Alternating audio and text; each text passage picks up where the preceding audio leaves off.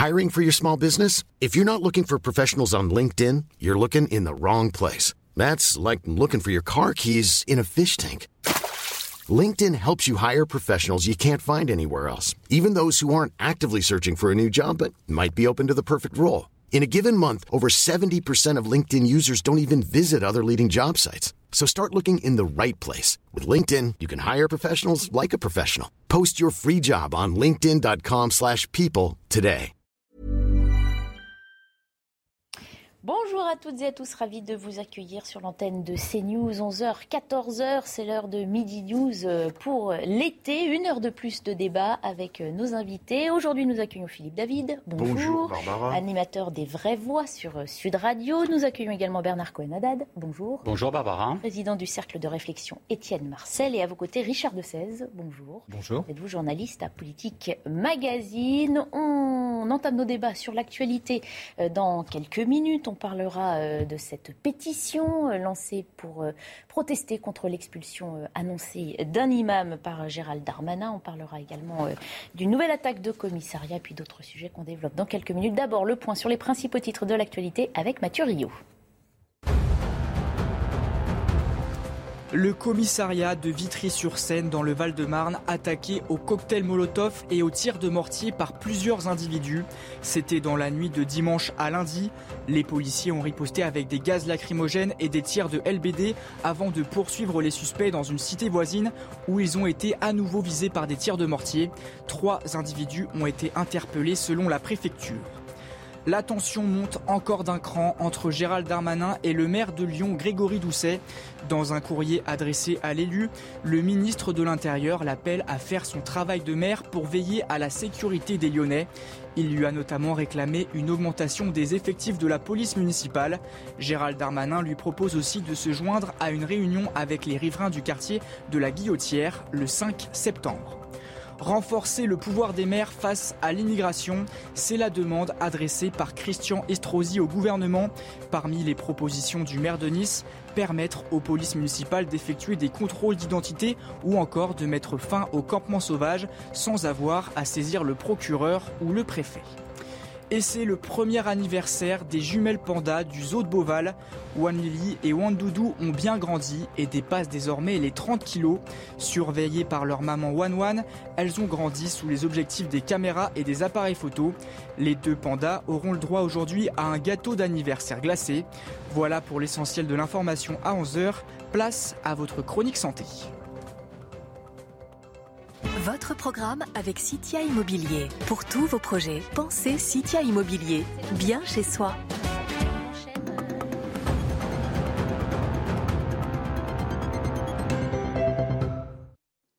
L'insolation est due à une exposition trop forte ou trop longue au soleil sans protection. En fait, vous le savez, nous sommes des homéothermes et notre corps doit rester en permanence à 37 degrés. Et pour ça, il y a un système formidable, une espèce de climatisation portable. Quand il fait trop froid dehors, bien sûr, on va se couvrir, mais notre corps va aussi réagir, notamment en frissonnant, pour produire de la chaleur. Et quand il fait trop chaud, l'été, notre ben, déjà on va s'habiller léger et ensuite on va transpirer et c'est cette transpiration qui va rafraîchir notre corps. C'est notre clim portable si vous voulez. Mais pour tout ça, il lui faut un petit peu de temps. Or, quand on reste trop longtemps à une exposition trop forte, ça n'a pas le temps de se mettre en place. Ce mécanisme de protection n'a pas trop le temps de se mettre en place.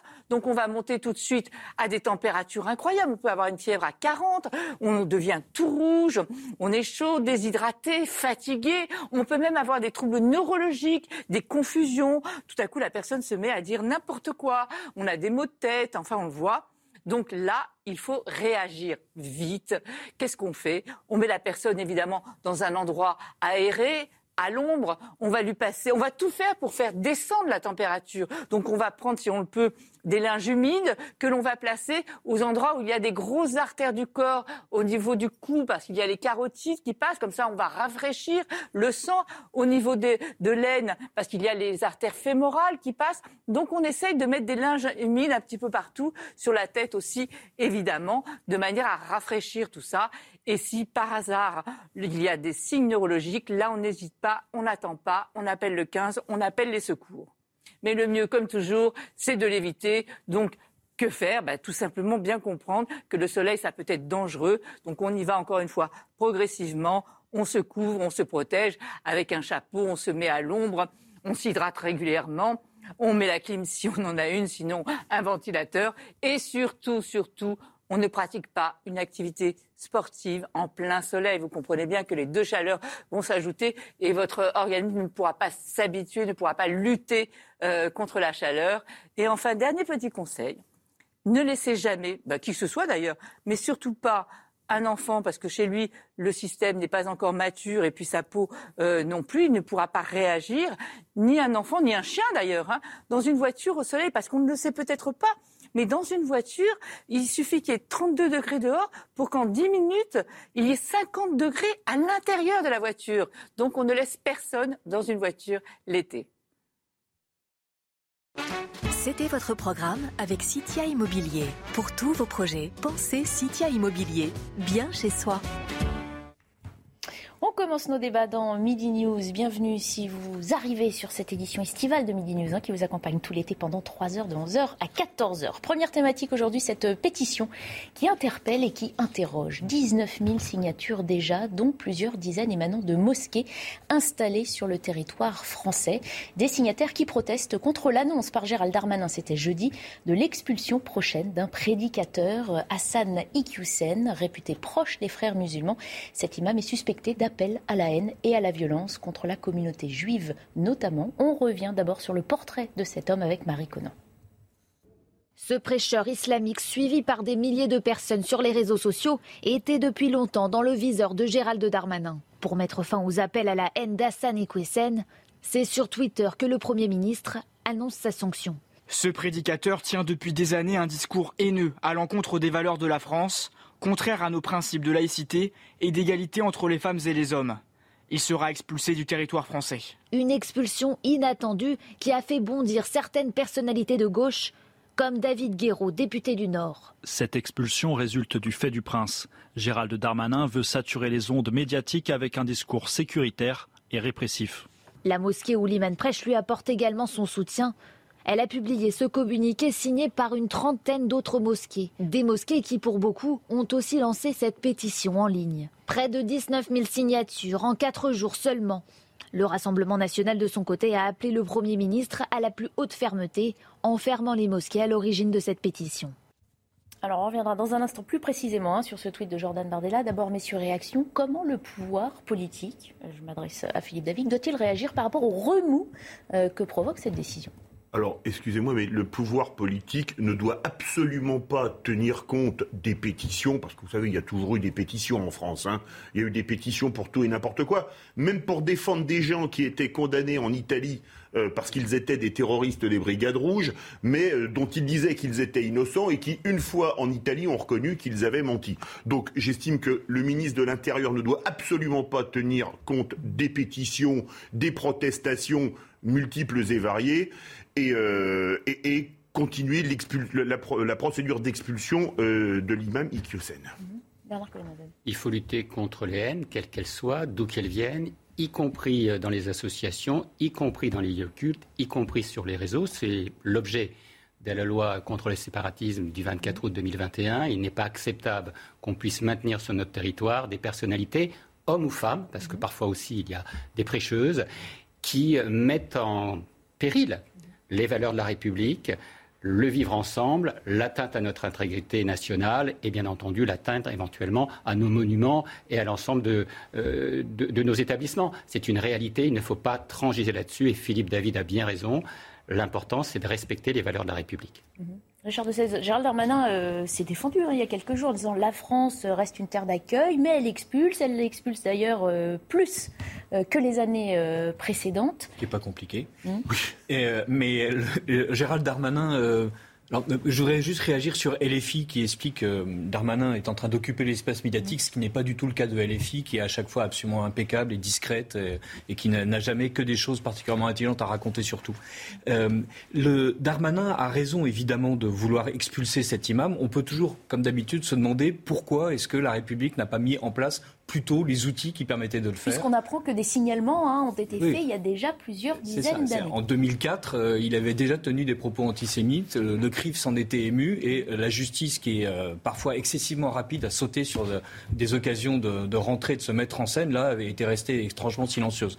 Donc, bien sûr, pour une fois, le ministre Darmanin a raison de vouloir agir et, et on espère surtout qu'il aura les moyens d'aller jusqu'au bout de son action, puisque l'avocat de l'imam a déjà mis en place euh, dans son discours euh, la manière dont il allait activer tous les leviers possibles jusqu'à la Cour européenne de justice pour, euh, enfin la Cour de justice de l'Union européenne, pour faire en sorte que ce ne soit pas possible. Mhm. Mais son avocate hein, dit nous nous inquiétons qu'en cas de retour au Maroc, ces prises de position politiques mettent sa vie en danger.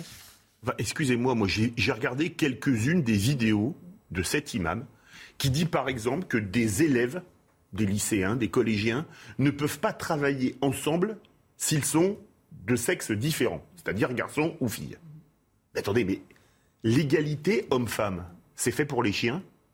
Euh, les valeurs républicaines dont on nous bassine à longueur de temps, et Dieu sait si l'égalité homme-femme, c'est une valeur qui est la valeur, à mon avis, cardinale une des valeurs cardinales dans une société. L'égalité, quel que soit le sexe, quelle que soit la race, quelle que soit la religion.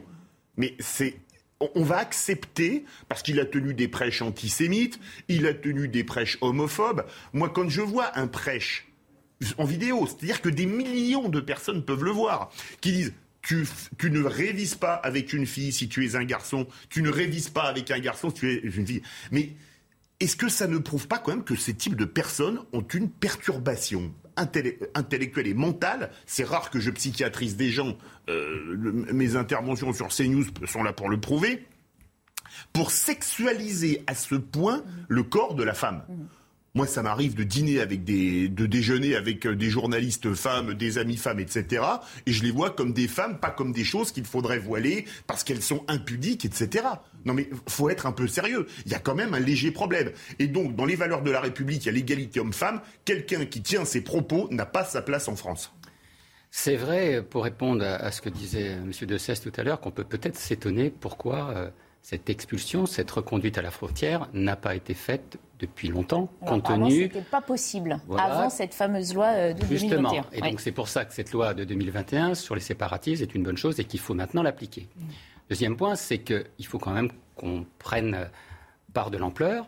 Il s'agit d'un combat politique d'un certain nombre d'associations culturelles, religieuses, contre les valeurs de progrès de la République, contre l'égalité, la fraternité, la solidarité, nos valeurs tout simplement du vivre ensemble.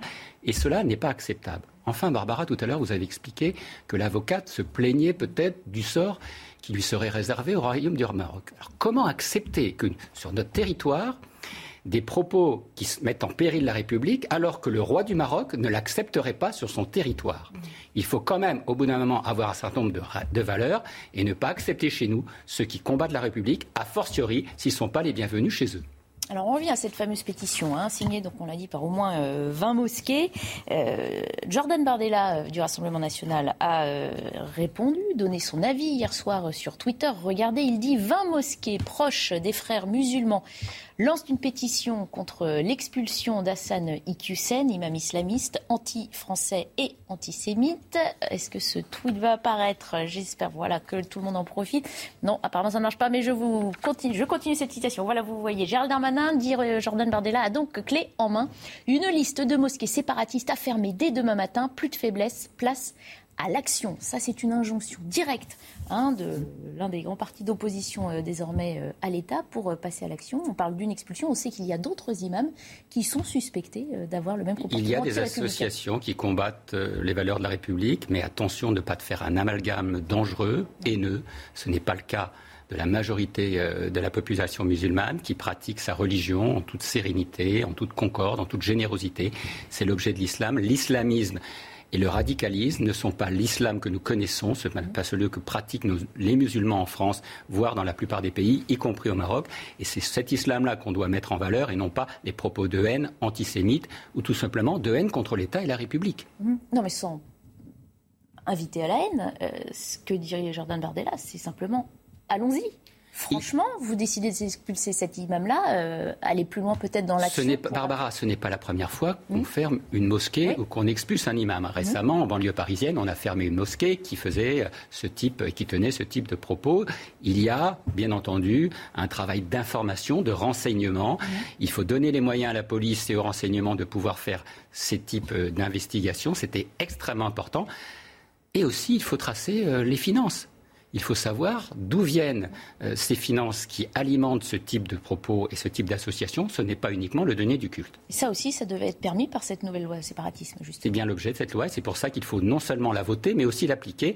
C'est l'objet aussi peut-être de cette loi qu'on attend avec envie à la rentrée sur la sécurité, parce qu'il y a d'autres moyens à faire. C'était aussi une façon de donner un pouvoir aux maires et à l'ensemble des officiers de police euh, sur le territoire euh, en proximité. Charles c'est toujours la même question, effectivement, ne pas faire l'amalgame quand on aborde ces, thématiques euh, religieuses. En France, quelle nuance peut euh, apporter l'État à la politique qu'il mène? C'est extrêmement difficile de justement ne pas mélanger tout le monde et en même temps, il faut bien passer à l'action vis-à-vis des plus euh, haineux des valeurs de notre je crois République. Pas que ce soit très difficile. En fait, il y a un bruit médiatique qui est entretenu par les musulmans les plus radicaux mhm. et soutenu d'ailleurs par des gens comme la, la, LFI, etc. Et donc tous ceux qui ont intérêt à ce clientélisme électoral euh, en considérant que ce sont ceux qui crient le plus fort qui sont à soutenir. Mais euh, la majorité des musulmans français euh, se comportent d'une manière totalement normale mmh. et dans le respect de la République, en exigeant ce qui est normal de pouvoir exercer leur culte d'une façon honnête et décente. Donc ça, il n'y a pas de souci. Là où l'État devrait justement être bien inspiré de donner beaucoup plus souvent la parole euh, aux musulmans pacifiques, aux musulmans modérés, euh, à ceux qui ne sont pas du tout du côté des islamistes. Mmh. Sur le tweet de Jordan Bardella, euh, dire que des, puisque des musulmans soutiennent un imam dont l'État doit encore faire la preuve de la culpabilité, le fait qu'ils disent n'importe quoi, c'est très clair. Le fait qu'on ait réussi à judiciariser la chose, ça l'est un peu moins. Le fait qu'on ait réussi à prouver qu'il ait tenu des propos antisémites, ça l'est encore un peu moins. Donc il faut surtout que l'État soit euh, euh, intelligent dans la manière, non pas de, dire je vais agir, comme le dit souvent le ministre Darmanin, mais d'agir véritablement en ayant de véritables dossiers qui puissent véritablement aller en justice. Et à ce moment-là, on pourra effectivement faire le départ entre euh, ceux qui soutiennent quelqu'un qui est un criminel avéré et ceux qui se contentent d'avoir un réflexe communautariste. Oui, alors agir pour une fois manifestement, ça ne se résume pas à tweeter pour Gérald Darmanin, ce qui est quand même plutôt intéressant euh, vu la circonstance. Cependant, moi, je tiendrais à aller un peu plus loin. Rappelez-vous l'immonde assassinat de Samuel Paty. Ça avait été relayé par une mosquée qu'on peut qualifier de fondamentaliste à Pantin, qui a été fermée de mémoire pour une durée de six mois.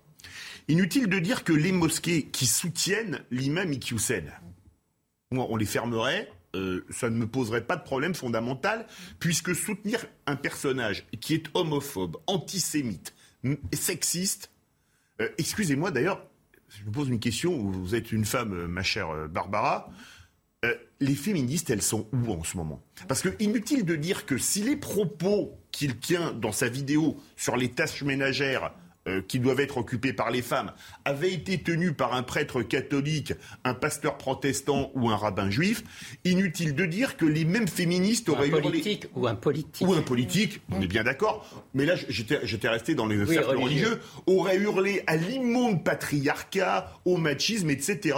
Là, j'ai l'impression qu'elles ont piscine. Bah, vous direz, c'est l'été. En burkini ou sans burkini, la piscine, Comment euh, Philippe En burkini En burkini, évidemment. Je reviens à cette pétition. 19 000 signataires euh, jusqu'ici. Euh, ça doit interpeller C'est un, chiffre qui doit... J'ai pas pris ma calculatrice, mais 19 000 sur 68 millions d'habitants. Oui, ça fait quand même du monde, mais c'est quand même assez infinitésimal. Enfin, oui, les gilets jaunes sont descendus à plusieurs centaines de milliers dans la rue et ça n'a pas fait bouger l'État. Donc on se demande vraiment pourquoi est-ce qu'il faudrait que 19 000 personnes oui émeuvent le ministre. Et puis, excusez-moi, mais les pétitions en ligne, dès lors que vous avez 30 adresses mail, vous pouvez signer 30 fois. Mm. Donc, si vous en créez 500, vous pouvez signer 500 fois sous 500 identités différentes. Donc, on n'accorde pas trop d'importance, comme vous disiez, et surtout l'État doit rester ferme vis-à-vis de, ceux qui attaquent et, et se doter d'un corpus législatif, normatif, afin d'appliquer des mesures coercitives et de reconduite à la frontière et de se donner les moyens.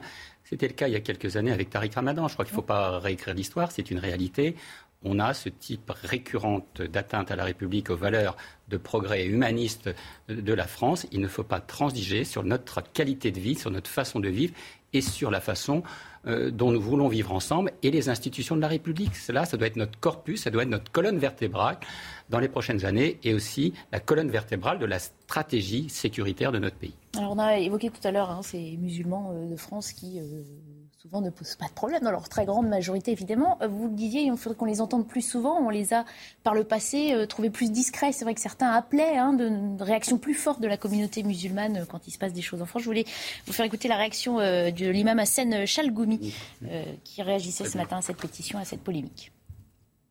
Hassan Kouissem, pour moi, l'un des plus influents frères musulmans en France après Tarek Ramadan et Abdel Hakim Sefrioui, qui lui l'un des personnes suspectes dans l'assassinat de Samuel Paty. Euh, aussi, euh, cet homme, il a, si on regarde tous ses discours pendant 30 ans, vous avez des discours euh, anti-valeurs républicaines, confrontation, l'emportation de conflits israélo-palestiniens, négationnistes, antisémites. C'est lui le gardien dans les quartiers par rapport à une mentalité archaïque chez les jeunes. Il a fait autant de dégâts pour moi, euh, je pose la question, pourquoi on attendait autant d'années de réagir? Ce genre de prise de parole de l'imam Chalgoumi, c'est quelque chose d'important, justement, médiatiquement, dans la gestion de ces, ces polémiques? C'est important. Moi, j'ai eu la chance de recevoir l'imam Chalgoumi pour son livre. Alors, je dois dire une chose on est théoriquement un pays où la liberté d'expression existe, mais je peux vous dire que quand vous recevez l'imam Chalgoumi, euh, vous avez les policiers armés dans votre studio, etc., parce qu'il est menacé de mort par les islamistes. Je puis vous dire qu'après l'avoir reçu, je n'ai jamais, enfin, la vidéo de l'émission que j'animais où je l'avais reçu n'a jamais reçu, je pense, autant d'insultes et de, de, propos abjects euh, en commentaire sur les réseaux sociaux qu'après avoir reçu l'imam Chalgoumi. Ce qui prouve quand même que comme le disent nos amis, et je suis entièrement d'accord avec eux, 99% des musulmans de France euh, et des musulmans français, des Français musulmans, ont une pratique de la religion, on va dire, sécularisée ou en voie de sécularisation. Mais il y en a certains qui disent que Chalgoumi n'est pas un musulman, Chalgoumi euh, doit être tué, et, et ceux qui le reçoivent, etc. aussi. Donc il y a aussi quand même un extrémisme islamiste qui existe, qui est présent aussi en France. Sinon, il n'y aurait pas eu Mera, il n'y aurait pas eu Kouachi, il n'y aurait pas eu Koulibaly. Oui, il y a une, radicalisation d'une partie, euh, souvent de la jeunesse. Et c'est pour ça qu'il y a quelques mois, euh, la mosquée de Paris a sorti un petit opuscule pour lutter contre les radicalistes. Je vous invite les uns et les autres, y compris euh, nos téléspectateurs, à le lire. Ça doit être une trentaine de pages. C'est très didactique et ça montre que l'islam de France n'est pas l'islam, l'islamisme, le radicalisme et qu'il faut lutter tous ensemble contre cette dérive qui n'est pas le vrai visage de l'islam, qui n'est pas tout simplement le vrai visage d'une relation dans un pays des droits de l'homme, dans un pays de la laïcité. Euh, la religion doit rester du domaine de l'intime. Alors, je ne suis pas du tout d'accord sur bien, que la religion doit rester dans le domaine je de l'intime. Je sais bien, mais c'est ma conviction. Euh, je, la respecte. Euh, à partir du moment où on a une religion, on est impliqué dans le tissu social et donc il est légitime de s'engager en politique, etc. Donc la religion est parfaitement admissible sur la place publique. Après ça, il y a la manière dont on, on entend un discours religieux, si c'est un discours religieux qui explique que les femmes sont inférieures à l'homme, si c'est un discours religieux qui explique qu'une ethnie euh, ne vaut rien et même mérite d'être exterminée, euh, bah, voilà, à ce moment-là, on peut évidemment euh, considérer que ces prises de position sont parfaitement nauséabondes et sont déjà des délits, sont des, même parfois peuvent aller jusqu'à des qualifications de crimes, et donc on peut les combattre. Voilà, il n'y a pas de il n'y a pas de nécessité d'envoyer la religion, de renvoyer la religion euh, dans la sphère euh, privée, d'autant que la religion passe son temps à en sortir. Il n'y a qu'en France qu'on a l'impression que la religion pourrait rester dans les cabinets euh, fermés, et alors que dans le monde entier, elle, est sur la place publique, discutée dans les constitutions, dans, il y a des théocraties. Donc, et brusquement, en France, non, on serait beaucoup plus malin que le reste du monde. Et nous, la religion n'existerait pas. Voilà. Donc, il faut lutter contre les idées qui sont mauvaises. Si ce sont des idées religieuses, on lutte contre ces idées religieuses-là. Excusez-moi, mais comme disait euh, Victor Hugo, qui s'est parfois trompé, euh, notamment euh, lorsqu'il a soutenu, on ne va pas revenir, Charles X et compagnie, mais ça c'est un détail, comme disait Victor Hugo, l'Église chez elle, l'État chez lui. Oui, mais c'est complètement faux. C'est franco-français comme manière de voir les choses. Non, mais justement, si la France c'est le pays des Lumières, si la France c'est le pays qui a mis la laïcité à voter la loi de 1905, c'est parce que la France a été capable de s'élever au-dessus des théocraties. Permettez-moi de vous dire une chose. On nous parle toujours des valeurs républicaines. Quand j'apprends que l'islam est une, que l'Iran est une république et que le Royaume-Uni est une monarchie, j'ai envie de crier vive le roi, vous voyez un peu, ou vive la reine pour le Royaume-Uni. Donc je pense que la religion, je suis d'accord avec euh, Bernard Cohen-Haddad, doit faire partie de la sphère privée et que après, comme le disait Victor Hugo, je le dis, je le répète, l'Église chez elle, l'État chez lui, mais c'est valable pour l'Église, c'est valable pour la synagogue, c'est valable pour le temple, c'est valable pour la mosquée, c'est valable pour la pagode, pour tout ce que vous voulez. Mais c'est mon humble avis. Hein. Oui, bah, voilà, euh, une fois de plus, dire dans le monde entier, euh, la religion a une place mais on ne pas dans le monde entier, légitime. De on vit en France. Oui, mais on ne peut pas. La, manière française de régler le problème consiste d'abord à être d'un anticléricalisme radical contre l'Église catholique. C'est pas ce que nous avons dit, c'est pas ce qu'on a dit. je n'ai pas dit. Par contre, c'est ce que je suis en train de, ah réciter. Voilà.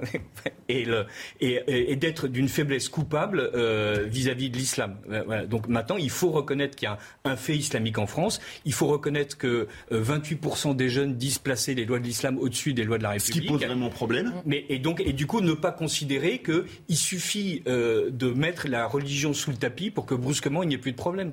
Voilà, il faut au contraire expliquer aux gens qu'ils ont le droit de vivre la religion et que la manière qu'a l'État français de dire mais la religion en fait n'a pas d'existence publique est en fait un contresens aujourd'hui. Voilà, c'est euh, l'État français a loupé plusieurs coches religieux, il est en train de louper celui-là.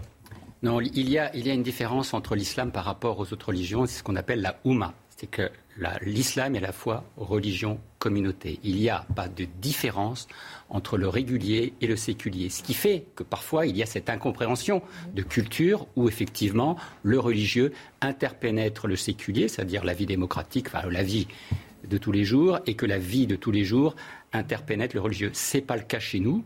Pour certaines valeurs, on a le droit de ne pas être d'accord.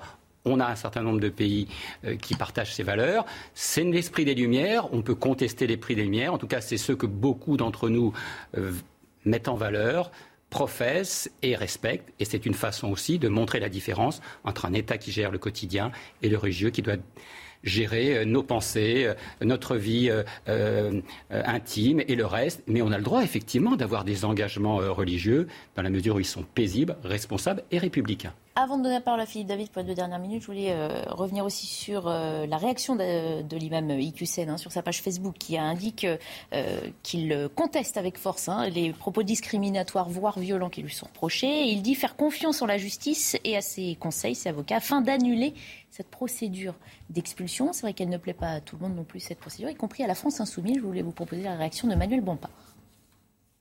On est dans un état de droit, il y a des principes. Un des principes, c'est la justice. Si cette personne a fait des choses qui sont contraires aux lois de la République, elle doit être traduite devant la justice. Si ce n'est pas le cas, elle ne doit pas être traduite devant les lois de la justice. Point. Parce que sinon, on accepte que c'est l'arbitraire, le fait du prince, le ministre de l'Intérieur, qui décide que telle personne n'a pas sa place sur le territoire national et telle personne a sa place. On n'a rien appris. Excusez-moi, mais entre Manuel Bompard et David Guiraud, on peut dire que c'est euh, la course à qui sera le meilleur soutien de l'imam Iqiyoussen. Alors, il dit que c'est pas lui qui a tenu ses propos. Vous êtes au courant J'ai pas fait d'enquête. Il a un frère jumeau. Parce que sur les vidéos, c'est bien lui a priori, non? Ah, mais s'il a un frère jumeau, c'est peut-être son frère jumeau, auquel cas c'est le frère jumeau qu'il faudrait expulser s'il a fait les vidéos depuis la France. Mais excusez-moi, il suffit de lire ces vidéos, et, pour mettre un peu de légèreté dans notre débat, j'éviterai de citer les passages sur les tâches ménagères pour ne pas avoir de problème en rentrant à la maison. Oui, ou de citer Finkielkraut et Michel Onfray, ce qui fera de toute façon euh, élever le débat, bien entendu, hein, sur, ce type euh, de radicalisme et d'islamisme, gauchisme. C'est tout simplement une réalité, il ne faut pas la combattre, c'est un courant de pensée. Après, on l'accepte ou pas, c'est un courant de pensée qui se développe aujourd'hui en France avec de l'antisémitisme, avec de l'atteinte aux valeurs républicaines, avec un combat qui va au rebours des valeurs que nous avons mis en place depuis des années pour promouvoir l'égalité homme-femme tout simplement la capacité des femmes à être maîtresses de leur vie et de leur indépendance, y compris de leur corps. C'est extrêmement important de défendre ces valeurs aujourd'hui. On s'arrête là pour cette euh, première euh, thématique, une euh, courte pause et puis on évoquera la proposition de Christian Estrosi, le maire de Nice, qui réclame qu'on donne aux maires plus de pouvoir justement pour pouvoir mieux lutter contre l'immigration. A tout de suite. Les maires doivent-ils avoir plus de pouvoir en matière de lutte contre l'immigration? C'est la question que l'on se pose dans un instant. On fait d'abord un point sur les principaux titres de l'actualité avec Mathieu Rio. La défiscalisation des heures supplémentaires confortée par le Sénat. Le plafond à 7500 euros est pérennisé. L'Assemblée nationale avait voté la semaine dernière une hausse du plafond pour la seule année 2022. Le Sénat, à majorité de droite, a voté pour rendre cette défiscalisation définitive avec le soutien du ministre de l'économie Bruno Le Maire. Le chef d'Al-Qaïda tué par un drone américain à Kaboul, Ayman al-Zawahiri avait pris la tête de l'organisation terroriste après la mort d'Oussama Ben Laden en 2011.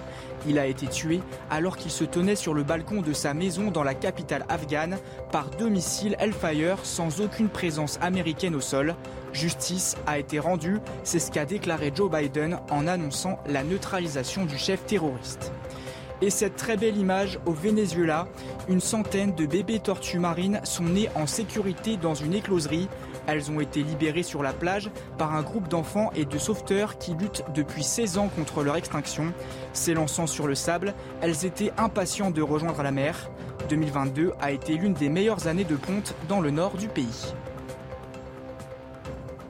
Voilà pour euh, les titres. On retrouvera euh, Mathieu Rio dans une demi-heure. On en vient donc à cette question. Les maires doivent-ils avoir plus de pouvoir euh, pour qu'ils participent plus activement à la lutte contre l'immigration dans notre pays? C'est en tout cas ce que demande Christian Estrosi dans une lettre adressée à Gérald Darmanin. Le maire de Nice demande la modification des pouvoirs des maires, mais aussi de ceux de la police municipale. Il fait cinq propositions que nous détaille Marie Conan avec Geoffroy Defebvre.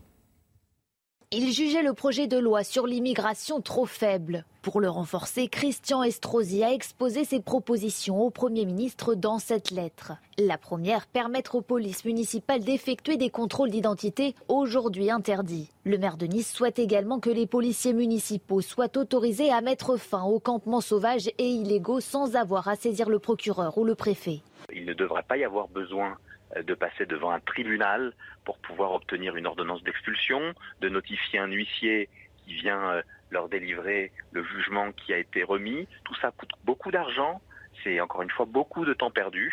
Et je crois qu'effectivement, un contrôle a posteriori, il faut faire confiance aux maires dans notre pays. Je crois qu'ils se montrent responsables. Autre proposition, que la police municipale puisse saisir les matériels et les équipements des populations dites errantes. Je ne parle pas d'effets personnels, je ne parle pas de choses auxquelles ils seraient euh, légitimement attachés. Je parle euh, bien entendu de sacs, de matelas qui sont entreposés euh, sur les endroits où ils squattent l'espace public. Il demande ensuite une simplification des procédures de placement des enfants jugés par le maire de Nice comme victimes collatérales des situations de leurs parents. Enfin, les Lunissois proposent une refonte des accords de Schengen. Nice est la ville de France qui met le plus de moyens pour assurer la sécurité de ses concitoyens. Voilà, on en revient finalement toujours hein, à ces moyens qu'on donne ou pas à la police municipale euh, dans plusieurs domaines.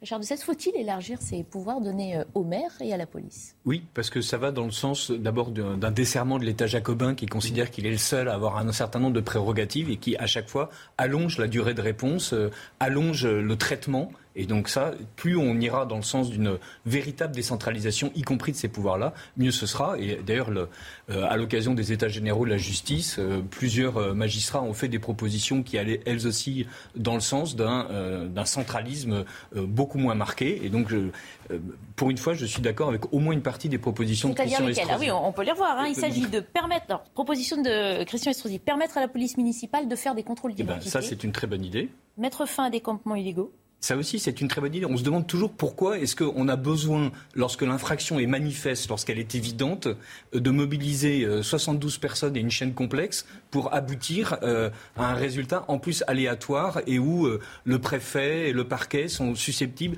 d'avoir une interprétation différente de celle du policier qui constate l'infraction. Donc bah. Possibilité donc également dans la même veine hein, de saisir les équipements de ces populations dites errantes. Et puis simplifier la procédure de placement des enfants. On aimerait que les, on aimerait qu'on saisisse beaucoup plus les populations, de, les biens de populations nettement plus sédentaires, puisque là, ça fait partie des choses que la justice met très rarement en œuvre. Je ne suis pas certain que saisir le caddie et, le matelas soit vraiment de l'ordre euh, de l'humanisme qui, malgré tout, devrait pouvoir euh, continuer à, s'exercer, même avec cette police de proximité. Mhm. le pouvoir des maires aujourd'hui, il existe encore. On les a beaucoup entendus hein, pendant la crise sanitaire, hein, euh, demander qu'on leur fasse plus confiance et qu'on leur délègue un peu plus. Alors là, on est sur le pouvoir des maires des grandes villes, dont l'autorité de police est souvent partagée avec l'autorité de l'État. Hein, vous le savez, et Christian Estrosi à Nice fait beaucoup et fait bien euh, pour euh, tout ce qui est sécurité en matière de vidéoprotection, vidéosurveillance. Il a été un des leaders euh, à travers un certain nombre de, mises en place au début, hein, mais qui, on voit bien, est nécessaire. C'est une bonne initiative, comme disait M. Dessay, c'est une bonne initiative parce que ça permet d'aller en proximité à l'action imminente, à l'action réactive et éviter les délais administratifs. En revanche, ça peut avoir un effet pervers quand on a un maire qui est favorable à la République, qui veut qu'il euh, y ait de l'ordre et de la sécurité dans sa ville, comme à, Nice, c'est une bonne chose. Mais si on était à Grenoble, on voit bien que ce n'est pas du tout la stratégie de M. Piolle. Donc on voit bien qu'on aura un effet pervers avec euh, forcément euh, peut-être une politique beaucoup plus laxique. Donc il y a un vrai effet, j'allais dire, une limite à mettre en place, donner du pouvoir au maire, peut-être contrôler ce pouvoir avec aussi le rôle de l'État et notamment les préfets euh, dans, les départements ou dans la région et faire en sorte qu'on puisse avoir une action publique sur ce type d'événement qui crée du désordre, qui crée aussi euh, un danger sanitaire, qui crée aussi un danger pour ces enfants qui sont parfois euh, en déshérence. Souvent, ce sont des mineurs isolés et il y a un vrai enjeu de sécurité, il y a aussi un vrai enjeu économique contrôler le pouvoir des maires. D'une part, vous allez peut-être vous faire de, nouveaux ennemis sur les réseaux là-dessus, mais d'autre part, ça revient à ce que dénonçait Richard de XVI, refaire appel à une administration lourde qui va peut-être. Non, contrôler le pouvoir des maires, ce n'est pas, euh, c'est tout simplement avoir une capacité pour le préfet de casser des arrêtés de manière extrêmement rapide. Le maire ne peut pas faire ça tout seul, il doit passer par son conseil municipal. Tout ça, ça fait partie d'un enjeu démocratique. Améliorons euh, cette réactivité sur le territoire, ne laissons pas faire n'importe quoi quand les politiques municipales vont au rebours de l'enjeu républicain. C'était ça l'objet de, mon intervention. Philippe David, votre point de vue sur ces mesures et puis sur euh, l'efficacité ou non, est-ce que ce serait de nature à euh, améliorer significativement euh, la lutte contre l'immigration, puisque c'est de ça dont il s'agit? Oui, alors je, vais être d'accord avec Bernard Cohen-Haddad. C'est sûr que sur ces mesures entre Éric Piolle à Grenoble et Christian Estrosi à Nice, ce serait pas franchement la même chose. C'est pour ça, désolé mon cher Richard de XVI, euh, moi je suis assez jacobin, j'avoue, dans ce domaine. Et pour moi, l'immigration, la sécurité, ça fait partie du régalien, c'est le rôle de l'État. Ce n'est pas aux maires de Grenoble, de Nantes, de Lille ou de Toulouse de gérer la politique d'immigration. Que la police municipale fasse des contrôles d'identité ou enlève des campements illégaux, aucun problème là-dessus. Mais il faut quand même regarder les choses en face. Pourquoi est-ce qu'aujourd'hui, on en arrive à ce que Christian Estrosi fasse des mesures? C'est parce que l'État a tout abandonné dans ce qui était régalien. Et comme le dirait le bon vieux proverbe, la nature a horreur du vide. Euh, Aujourd'hui, si c'est les policiers municipaux qui vont contrôler, pourquoi c'est les policiers municipaux? Parce que ne serait-ce que sous Sarkozy, on a supprimé 13 000 postes de policiers et de gendarmes. on ne dit pas qu'ils seraient les seuls à le faire. On étendrait cette possibilité à ces effectifs de police-là. Oui, n'oublions pas que la Cour des comptes a souligné qu'il y a, depuis le début du quinquennat, du premier quinquennat Macron, il y a 10 000 forces de l'ordre en plus, oui. pour une efficacité bien moindre. Donc autrement dit, le fait de multiplier les forces ah, nationales... Euh, avec un rendement bien inférieur à ce qu'il était auparavant ne me paraît pas une solution. Et vous avez raison sur le fait que le régalien devrait avoir le, premier plan. Vous avez dit dans la même phrase qu'il avait tout abandonné et il l'a vraiment abandonné. 1978, euh, à Régilcy, on se retrouve avec le regroupement familial, euh, accentué en 1993. Édouard Philippe, régalien, en 2018, fait en sorte d'augmenter encore plus les possibilités de regroupement familial. Autrement dit, c'est l'État qui organise une immigration et même jusqu'au Conseil constitutionnel qui consacre le principe de fraternité qui fait que l'immigration et aide des, des, des, clandestins à rentrer en France. Donc si c'est ça, si c'est la manière dont l'État régalien et jacobin est en train d'organiser la lutte contre l'immigration, je préfère que même quelqu'un comme Christian Estrosi puisse avoir les moyens, avec sa police municipale, de, lutter contre elle. Je, je suis d'accord avec vous là de A à Z, mais quand même question. La police municipale de Nice intercepte des personnes qui sont en situation irrégulière en France. Et après, qu'est-ce qui se passe? Ah ben, Il est évident qu'il faut que la chaîne de justice soit réformée. Oui, mais elle ne fonctionne pas. Ah oui, non, vous, avez, 90% des OQTF qui ne sont pas appliqués. Bah, on attend que Christian Estrosi fasse d'excellentes propositions à nouveau, euh, voilà, on a déjà fait devienne Premier ministre. Euh, c'est son ambition euh, personnelle. Vous pensez que c'est pour ça qu'il est aussi actif et aussi force de proposition Sûrement. Voilà, il a, il, a, il a une carte à jouer avec la Macronie qu'il sert fidèlement depuis quelques années. Mhm. Donc là, il se dit qu'il va pouvoir continuer à se pousser et à faire en sorte de, de devenir calife à la place du calife. Sur le pouvoir des maires, puisque si c'est de ça dont il s'agit derrière euh, il faut vraiment les recrédibiliser, on va dire, euh, les, mieux les soutenir, parce que finalement la population, on le sait, la population générale, elle aime son maire et elle le côtoie euh, beaucoup plus fréquemment que le pouvoir du dessus, justement. On a judiciarisé à mort la, fonction, la fonction de maire, et donc c'est ça qui est intéressant. Sur les 20-30 dernières années, le maire est devenu pénalement de plus en plus responsable de choses. Mais en même temps, on lui a enlevé un pouvoir d'impôt, et le préfet passe sa vie à expliquer que le maire devrait gouverner sa ville autrement qu'il ne la gouverne sans parler des intercommunalités. Donc oui, il faudrait que de même qu'on a réussi à euh, faire en sorte qu'il ait une responsabilité judiciaire de plus en plus lourde, il faudrait équilibrer les plateaux et lui donner un pouvoir de plus en plus euh, fort sur les choses du quotidien. Évidemment, il ne s'agit pas pour un maire d'expliquer que telle loi républicaine ne doit pas être appliquée. Mhm. Donc, par exemple, Éric Piolle, en tant que, en tant que maire, lorsqu'il explique que le burkini, ce n'est pas un souci, va clairement à l'encontre de la loi et donc devrait être sanctionné. Voilà. Donc, euh, mais entre Éric Piolle euh, et ses dérives et le maire de telle ou telle petite 36 000 maires en France, voilà, c'est difficile d'avoir quelque chose d'égalitaire et d'adapté à mais donc, euh, je suis certain que l'ISNAR nous dirait que voilà, il y a sans doute quelques milliers de maires qui sont capables de faire hein, correctement le boulot. On a avoir en direct sur ce plateau. Euh, malheureusement, ce matin, aucun n'était disponible. Je sais pas. non, attention, la vague de la piscine, on l'a déjà fait. Hein. Redevenons sérieux.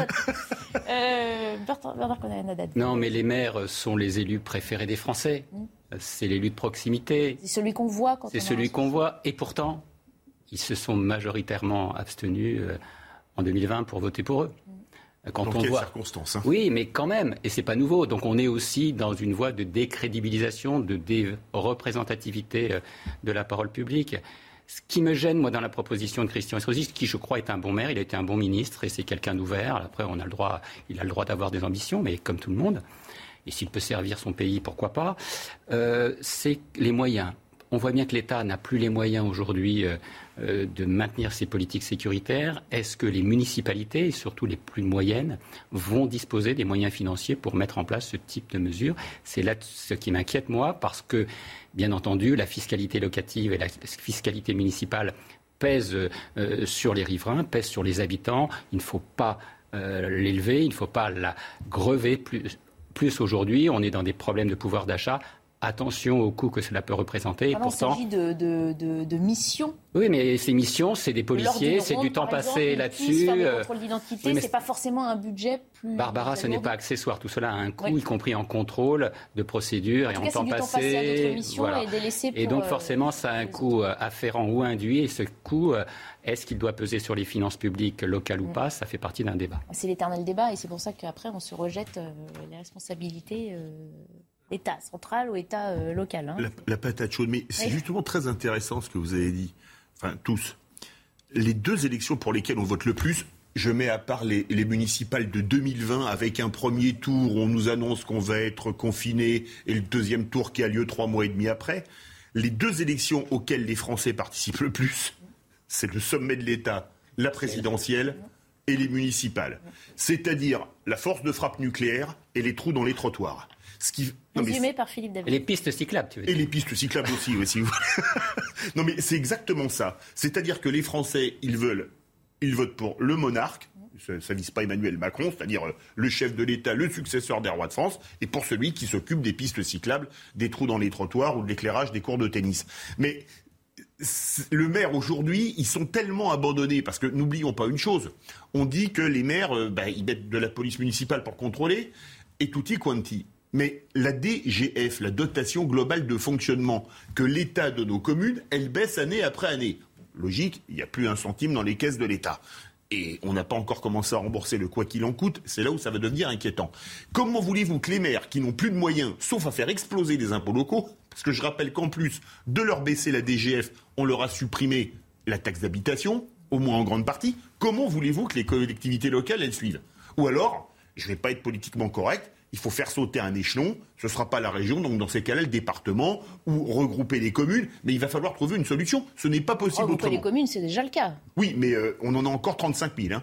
C'est-à-dire euh, plus que l'Allemagne, l'Italie, le Royaume-Uni et l'Espagne réunis, hein, je crois. Ah, les petits villages français. Ah on oui. a fait ça.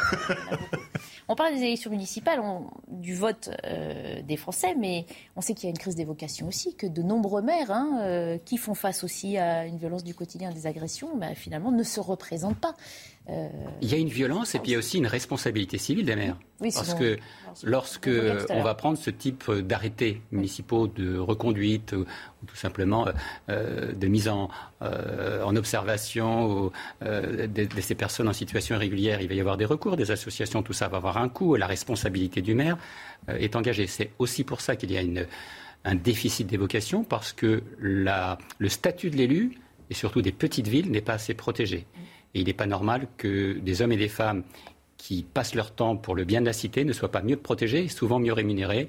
Euh, C'est important et ce type de mesures qui vont quand même dans le bon sens, c'est-à-dire faire en sorte que la politique publique soit au cœur de l'action locale, doit aussi prendre en considération le risque de responsabilité civile et, les risques afférents euh, en matière financière.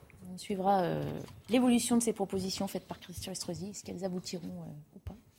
Maintenant qu'on sait que Richard de 16 les soutient, euh, peut-être un petit peu plus, de poids. La police, on en parle parce qu'elle est aussi, euh, elle a été une nouvelle fois euh, prise pour cible dans la nuit de dimanche à lundi à Vitry-sur-Seine. Le commissariat de la ville de Vitry, donc près de Paris, a été attaqué par plusieurs individus avec des co- cocktails Molotov et des tirs de mortier. Reportage sur place de Loïc Tondat avec Valérie Labonne. C'est dans la nuit de dimanche à lundi que l'attaque a eu lieu. Pendant 45 minutes, plusieurs individus ont lancé des cocktails Molotov et des tirs de mortier sur le commissariat de Vitry-sur-Seine dans le Val-de-Marne. Les policiers ont riposté avec des gaz lacrymogènes et des tirs de LBD avant de poursuivre les suspects dans une cité voisine où ils ont à nouveau été visés par des tirs de mortier.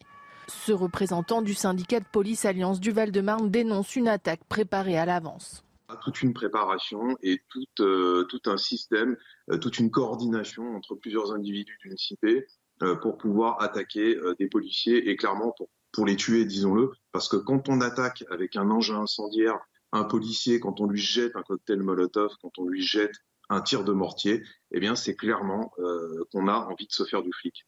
Selon lui, deux policiers de la brigade anticriminalité présents sur place ont présenté des arrêts de travail de 7 jours. Ils sont victimes d'acouphènes après l'explosion d'un mortier dans leur véhicule de service. D'après la préfecture de police, trois individus ont été interpellés. Les investigations se poursuivent pour retrouver les auteurs des faits. Et pour participer à notre débat sur ce sujet, on accueille par vidéo interposée François Bersani. Bonjour, merci de participer à notre émission aujourd'hui. Vous êtes porte-parole unité SGP en Ile-de-France. On parle souvent récemment d'attaques hein, vis-à-vis de l'autorité en général, de la police en particulier. Vous m'entendez, j'espère. Je... Ah, ça y est, je vous vois. Pardon. Bonjour François Bersani. Comment vous Bonjour. réagissez à cette nouvelle attaque? Ces, ces populations qui défient la police euh, désormais assez régulièrement en, en s'en prenant à leurs locaux ou à leur vie euh, directement? Le drame, c'est la, banalisation des faits et la récurrence des, des faits sur ce département euh, du Val-de-Marne. Euh, quand ce n'est pas Vitry, c'est Champigny. Quand ce n'est pas Champigny-sur-Marne, c'est Vitry. Euh, ça peut être aussi Fontenay-sous-Bois, ça peut être Boissy-Saint-Léger. Et à chaque fois, ces faits se produisent dans une pratique euh, totale indifférence de, la direction euh, de la sécurité publique du Val-de-Marne qui euh, minimise à chaque fois ces agressions, même quand on a des incapacités totales de travail comme hier avec des acouphènes, on, arrive à nous expliquer qu'après tout, ça aurait pu être plus grave. Et on a très peu, très peu de soutien en fait de notre administration territoriale du, Val-de-Marne, même d'ailleurs quand les policiers sont attaqués verbalement par des hommes politiques ou des femmes politiques de la France insoumise. A été le cas par plusieurs députés du Val-de-Marne. Il y a un silence assourdissant sur ce département au niveau des autorités de police pour soutenir les policiers. C'est triste et c'est dommageable. Et comment vous l'expliquez, ce manque de soutien On sait que la police demande à son ministre de l'Intérieur en tout premier de, mieux manifester ce soutien-là. Comment ça se fait que dans un échelon intermédiaire, j'ai envie de dire, il n'y ait aucune écoute? Vous avez un, décalage entre les, paroles et les actes. Donc, vous avez les paroles fortes du ministre de l'Intérieur ou euh, des préfets de police successifs, que ce soit M. Lallemand ou euh, son successeur, M. Nunez. Et puis, ben, c'est euh, au niveau départemental que ça s'enraye. on a, par exemple, un directeur départemental dans le Val-de-Marne qui monte au créneau quand il est lui-même attaqué. mais c'est vrai que pour défendre ses effectifs, il est beaucoup moins prolixe. donc, le, problème aussi du mal-être et, et de la crise des vocations dans la police, elle s'explique aussi par, euh, ce manque euh, de, soutien, surtout que ce sont des bâtiments de police qui sont attaqués. On a presque l'habitude des collègues attaqués comme ça sur des opérations dans des quartiers, mais là, c'est vraiment les bâtiments de police hein, qui sont attaqués pour ce qu'ils représentent. Euh, aujourd'hui, les, policiers sont attaqués pour ce qu'ils font et pour ce qu'ils sont. sur ce département, comme sur d'autres, hein, le Val-de-Marne n'a pas l'apanage des attaques aux mortiers sur les bâtiments de police, malheureusement. Vous restez connecté avec nous, on va élargir la conversation à notre plateau et évidemment, vous n'hésitez pas à réagir euh, dans le débat. Euh, Philippe David, ça veut dire qu'on est rentré quelque part dans une société du défi permanent, notamment à l'égard de l'autorité. Euh, je crois que la France est le seul pays au monde où on peut attaquer un commissariat de police de cette manière. Mais ce qui se passe à Vitry, ça se passe ailleurs en France. Mhm. D'ailleurs, euh, notre ami policier syndicaliste d'unité SGPFO a dit euh, on n'a pas reçu beaucoup de soutien des pouvoirs publics. J'ai contrôlé le compte Twitter de la députée de Vitry-sur-Seine qui s'appelle Mathilde Panot. Ces deux derniers tweets concernent le réchauffement climatique et Jean Jaurès. Mais manifestement, elle est pas au courant que le commissariat de Vitry-sur-Seine a été attaqué. Euh, c'était juste une remarque. Donc même les élus locaux ne soutiennent pas, au moins pour certains, les policiers. Mais je le dis. C'est problématique ça dans notre société, non? Ah mais c'est très problématique. Mais je le dis, je le répète. La France est le seul pays où on peut attaquer un commissariat de police comme ça. Qu'est-ce qu'il faut attendre? Qui est un policier Rappelez-vous les policiers lynchés à euh, la guillotière à Lyon, qui prennent des coups de pied dans la tête il faut qu'il y ait un policier qui soit tué à coup de pied dans la tête. Il faut qu'il y ait un policier qui soit tué par un tir de feu d'artifice. On parlait de l'autorité de l'État tout à l'heure. Où est-elle l'autorité de l'État? Aujourd'hui, de toute façon, le drame, c'est qu'un policier est considéré comme non, lui, il ne bénéficie pas de la présomption d'innocence, il bénéficie de la certitude de culpabilité. Et c'est ce qu'il y a d'absolument terrible. Alors, je suis peut-être pas tout à fait neutre. Mon grand-père était commandant de police, donc j'ai de la famille qui est dans la police, donc j'aime bien les policiers. Mais j'imagine que certains téléspectateurs, sans avoir votre euh, euh, historique familial, euh, peuvent être d'accord avec vous. oui, j'espère aussi. Mais quand j'entends notre ami policier, mais évidemment que la police a besoin de soutien. Évidemment que la police a besoin de soutien. mais, elle, ne le cesse de le chercher et de le réclamer sans l'obtenir. Ça fait plusieurs années qu'on l'entend réclamer ce soutien. Ah, c'est sûr et certain. Il, mais il ne suffit pas en fait euh, d'avoir le soutien. Il faudrait aussi qu'il y ait une réponse judiciaire qui soit à la hauteur. Euh, lorsque là, il y a 7 jours d'ITT, donc si je ne m'abuse, c'est 45 000 euros d'amende et 3 ans de prison. Ça, c'est les peines maximales prévues. Mais jamais appliquées. Exact. Enfin, très rarement appliquées. C'est-à-dire, en fait, la, la justice ne, ne s'empare pas de tous les cas euh, où les policiers ou les forces de l'ordre ont été prises à partie. Parce qu'elle va vous dire qu'elle n'a pas le temps, qu'elle n'a pas la place. Oui, oui, mais enfin, dire, le message envoyé, c'est vous avez le droit de le faire. Je veux dire, parce que la pour, alors qu'on trois ans de prison, 45 000 euros d'amende, euh, la peine moyenne c'est six mois avec sursis.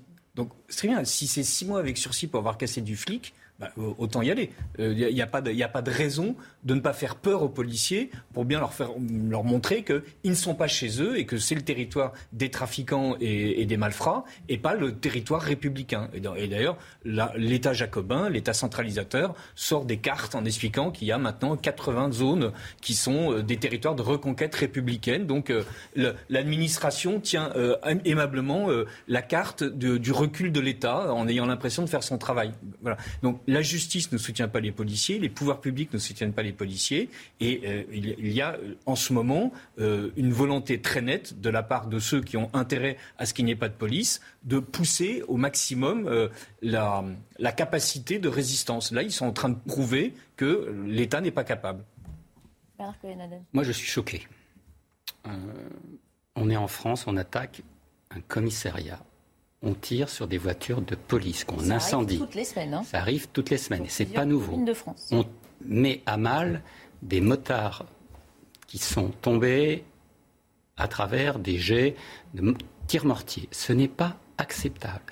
Quand on atteint l'ordre public et les forces de l'ordre, on atteint la République. Il faut le dire. Pourquoi la République semble ne pas réagir? On blesse la République et euh, ce n'est pas acceptable. Il faut donner les moyens, il faut revaloriser aussi la capacité euh, euh, pour ces publics-là, c'est-à-dire les pompiers, les policiers, les organismes de santé qui vont dans ces quartiers, parce que c'est une lutte de pouvoir les mafias veulent prendre le pouvoir sur ces quartiers pour y installer leur ordre, qui n'est pas l'ordre républicain, alors que la police ou la gendarmerie est censée le faire respecter. Il faut revaloriser ces professions. Il faut que les politiques, y compris dans les départements, leur apportent le soutien et il faut leur donner des moyens financiers. La plupart des commissariats, allez-y, quand vous avez un problème, vous allez voir dans quel état ces hommes et ces femmes travaillent, avec des ordinateurs hors d'âge, avec des bureaux et de la peinture.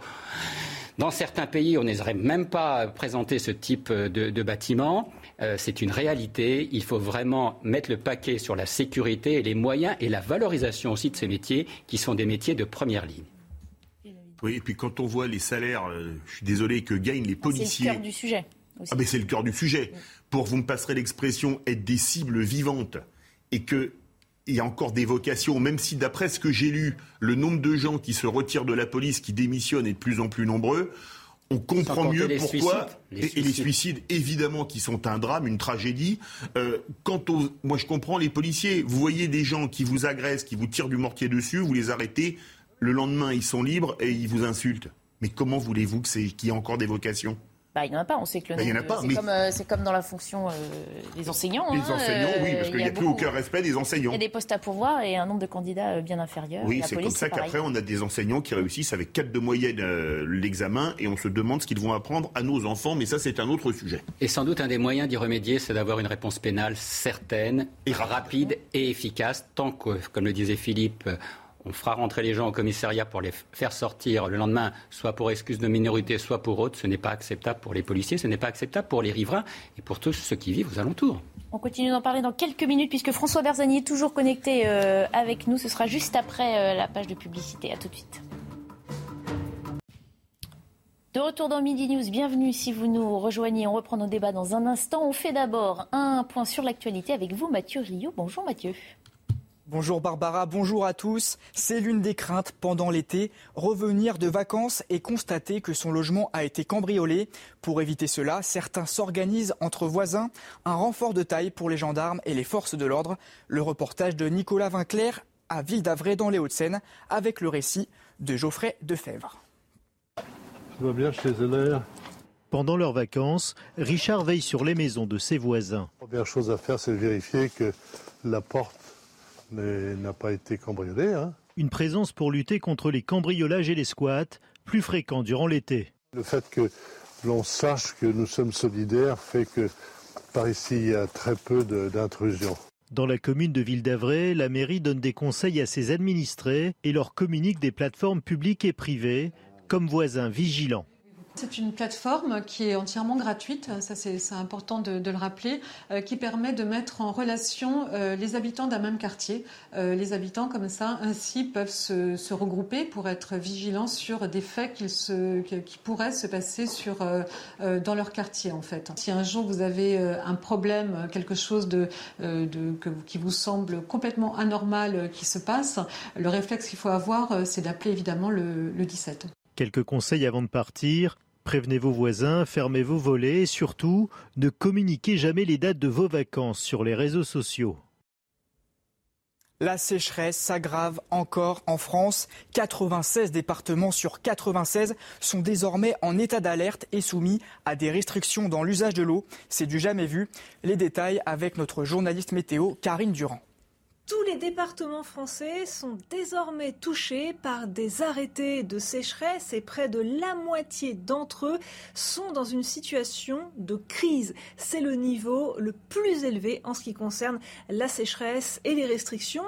On a des départements concernés du côté du sud-est, de la vallée du Rhône, du centre ou encore du nord-ouest. La Bretagne, par exemple, est fortement touchée. Et d'ailleurs, le mois de juillet 2022 est juillet le plus sec jamais enregistré en France depuis 1959. Avant, il n'y avait pas vraiment de relevé météo fiable. Le déficit de précipitation atteint les 88% au cours de ce mois de juillet à l'échelle du pays. On a relevé 9 mm 7 de pluie en l'espace de ce mois. Alors, c'est le premier mois de juillet le plus sec jamais enregistré, mais si on compare tout mois confondu, c'est aussi le deuxième mois le plus sec jamais enregistré après mars 1961 qui était euh, record. Alors il y a évidemment des conséquences sur l'agriculture mais aussi sur la production d'énergie hydroélectrique car le niveau des fleuves est très bas.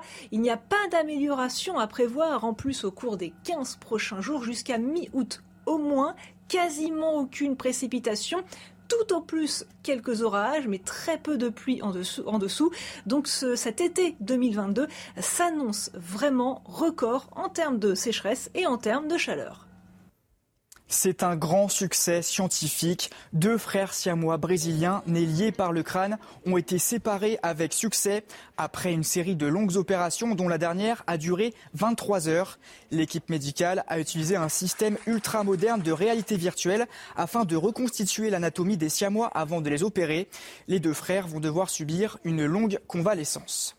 Partons à présent aux États-Unis. Une collection de bijoux rares d'Elvis Presley sera bientôt mise aux enchères.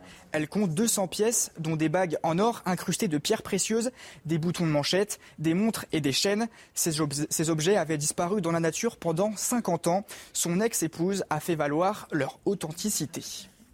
Du football pour terminer, Monaco commence ce soir son parcours du combattant pour décrocher une place en qualification en Ligue des Champions cette saison. Les Rouges et Blancs vont devoir affronter le PSV Eindhoven, un match à suivre en direct sur Canal+ à partir de 20h. C'est le sujet de votre chronique sport. Votre programme avec Citia Immobilier. Pour tous vos projets, pensez Citia Immobilier, bien chez soi.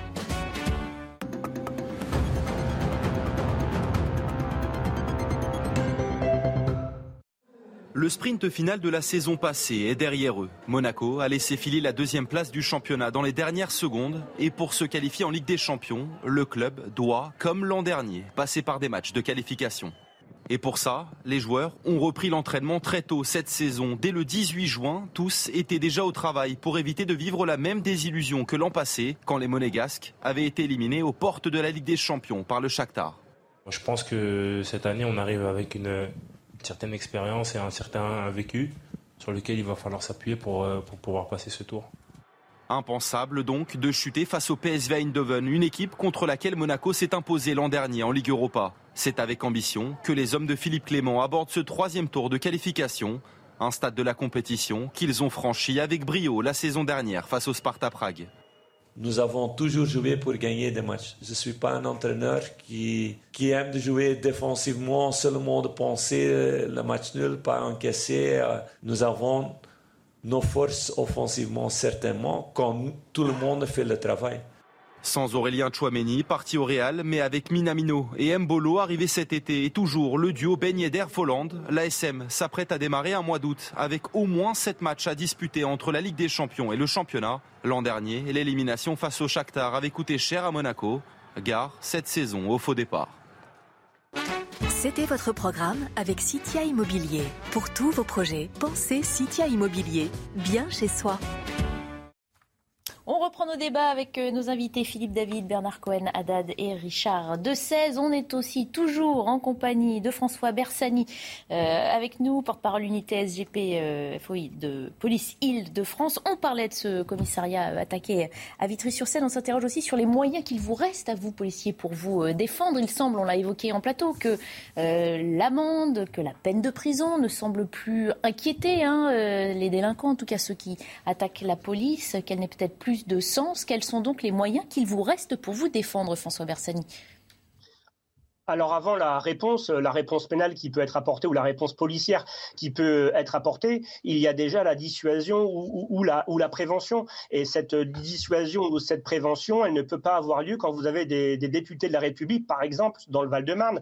Je, citerai quand même deux propos de, deux députés, M. Boyard euh, sur la troisième circonscription et Mme Keke, euh, l'héroïne euh, de LFI sur la septième circonscription, qui courant juin et juillet ont déclaré pour l'un, c'est un fait que la police tue, ça c'était M. Boyard Et Madame Keke expliquaient que nos enfants dans les banlieues étaient contrôlés et tués par la police. Donc quand vous avez des députés de la République qui tiennent ce genre de propos, ça, non seulement c'est affligeant et c'est honteux pour des députés de la République, mais deuxièmement, ça donne quoi comme signal? Ben, Ça donne à certains délinquants de ces quartiers qui en effet essayent de harceler, plus que essayer, hein, ils harcèlent la police nationale dans leur base, et eh bien de continuer ces gestes. Alors sur la réponse, et, puis en plus, je préciserai que le ministre de l'Intérieur, le, le préfet de police ou le directeur territorial du Val-de-Marne n'ont pas déposé plainte, par exemple, suite à ces propos euh, scandaleux, euh, outrageants pour la police nationale. Ça aurait été un signe aussi euh, de, porter plainte pour dénoncer ces propos inqualifiables. Ça n'a pas été fait. On, passe, là-dessus. Sur la réponse policière, eh bien, il faut fidéliser aujourd'hui plus d'effectifs sur le Val-de-Marne pour prévenir la commission de, de, ces faits et puis renforcer ces commissariats qui ont connu des purges d'effectifs récents. Et puis, au niveau de la réponse pénale, on est toujours sur le même diagnostic, euh, mais à un moment, en effet, il faudrait passer à l'action. Est-ce que les États généraux de la justice vont accoucher d'une souris ou est-ce qu'ils vont en effet dégager euh, des vraies euh, pistes pour réprimer plus sévèrement. Alors plus sévèrement, je ne parle même pas de sévérité, je parlerai de certitude de la sanction.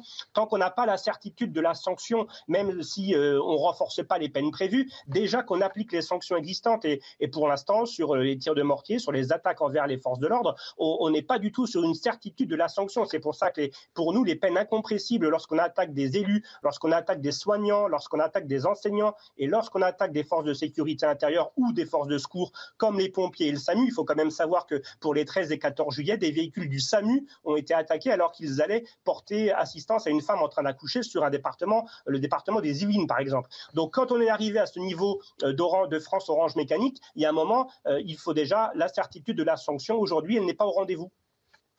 Merci beaucoup euh, François Versani d'avoir participé à nos débats aujourd'hui. une réaction peut-être à ces propos avant qu'on passe à, autre chose. C'est vrai que c'est. Tout a été dit. On hein, entend à chaque fois le, même désarroi et le même. Oui.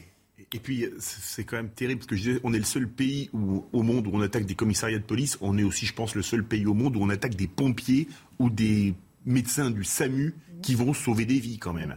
ça vous prouve... le seul pays où l'administration ne porte pas plainte. Ne porte pas plainte, en plus. Ahurissant. Mais là, on, se retrouve avec des, des, faits d'une gravité euh, symbolique incroyable, d'une gravité réelle tout aussi incroyable, et l'administration considère que son rôle est de ne rien faire, de ne rien dire et de laisser porter le poids du jour et de la chaleur sur ceux qui sont en bas. On a même du mal à imaginer, quand on est simple citoyen, que ce soit une stratégie euh, payante. Enfin, quel est un intérêt politique ben, Il n'y a pas, c'est pas payant, c'est justement le contraire, puisqu'on est en voie de décapitude. C'est chef-d'œuvre en péril, la politique euh, sécuritaire. Donc il faut mettre les moyens. On attend cette loi à la rentrée. Je crois que est-ce qu'on veut que la sécurité des Français soit la priorité dans les quartiers, tout simplement dans l'espace public. C'est ça la réalité. Il faut se donner les moyens. On ne peut pas laisser les forces de l'ordre, les forces de santé, les forces d'intervention être à la merci euh, des mafias et des territoires qui sont contrôlés par la drogue ou tout simplement par un certain nombre de business illégaux. C'est une réalité. Encore faut-il qu'on l'affirme. Il y a le problème du pouvoir d'achat. Ce problème de sécurité dans l'espace public, il est récurrent depuis une quinzaine d'années.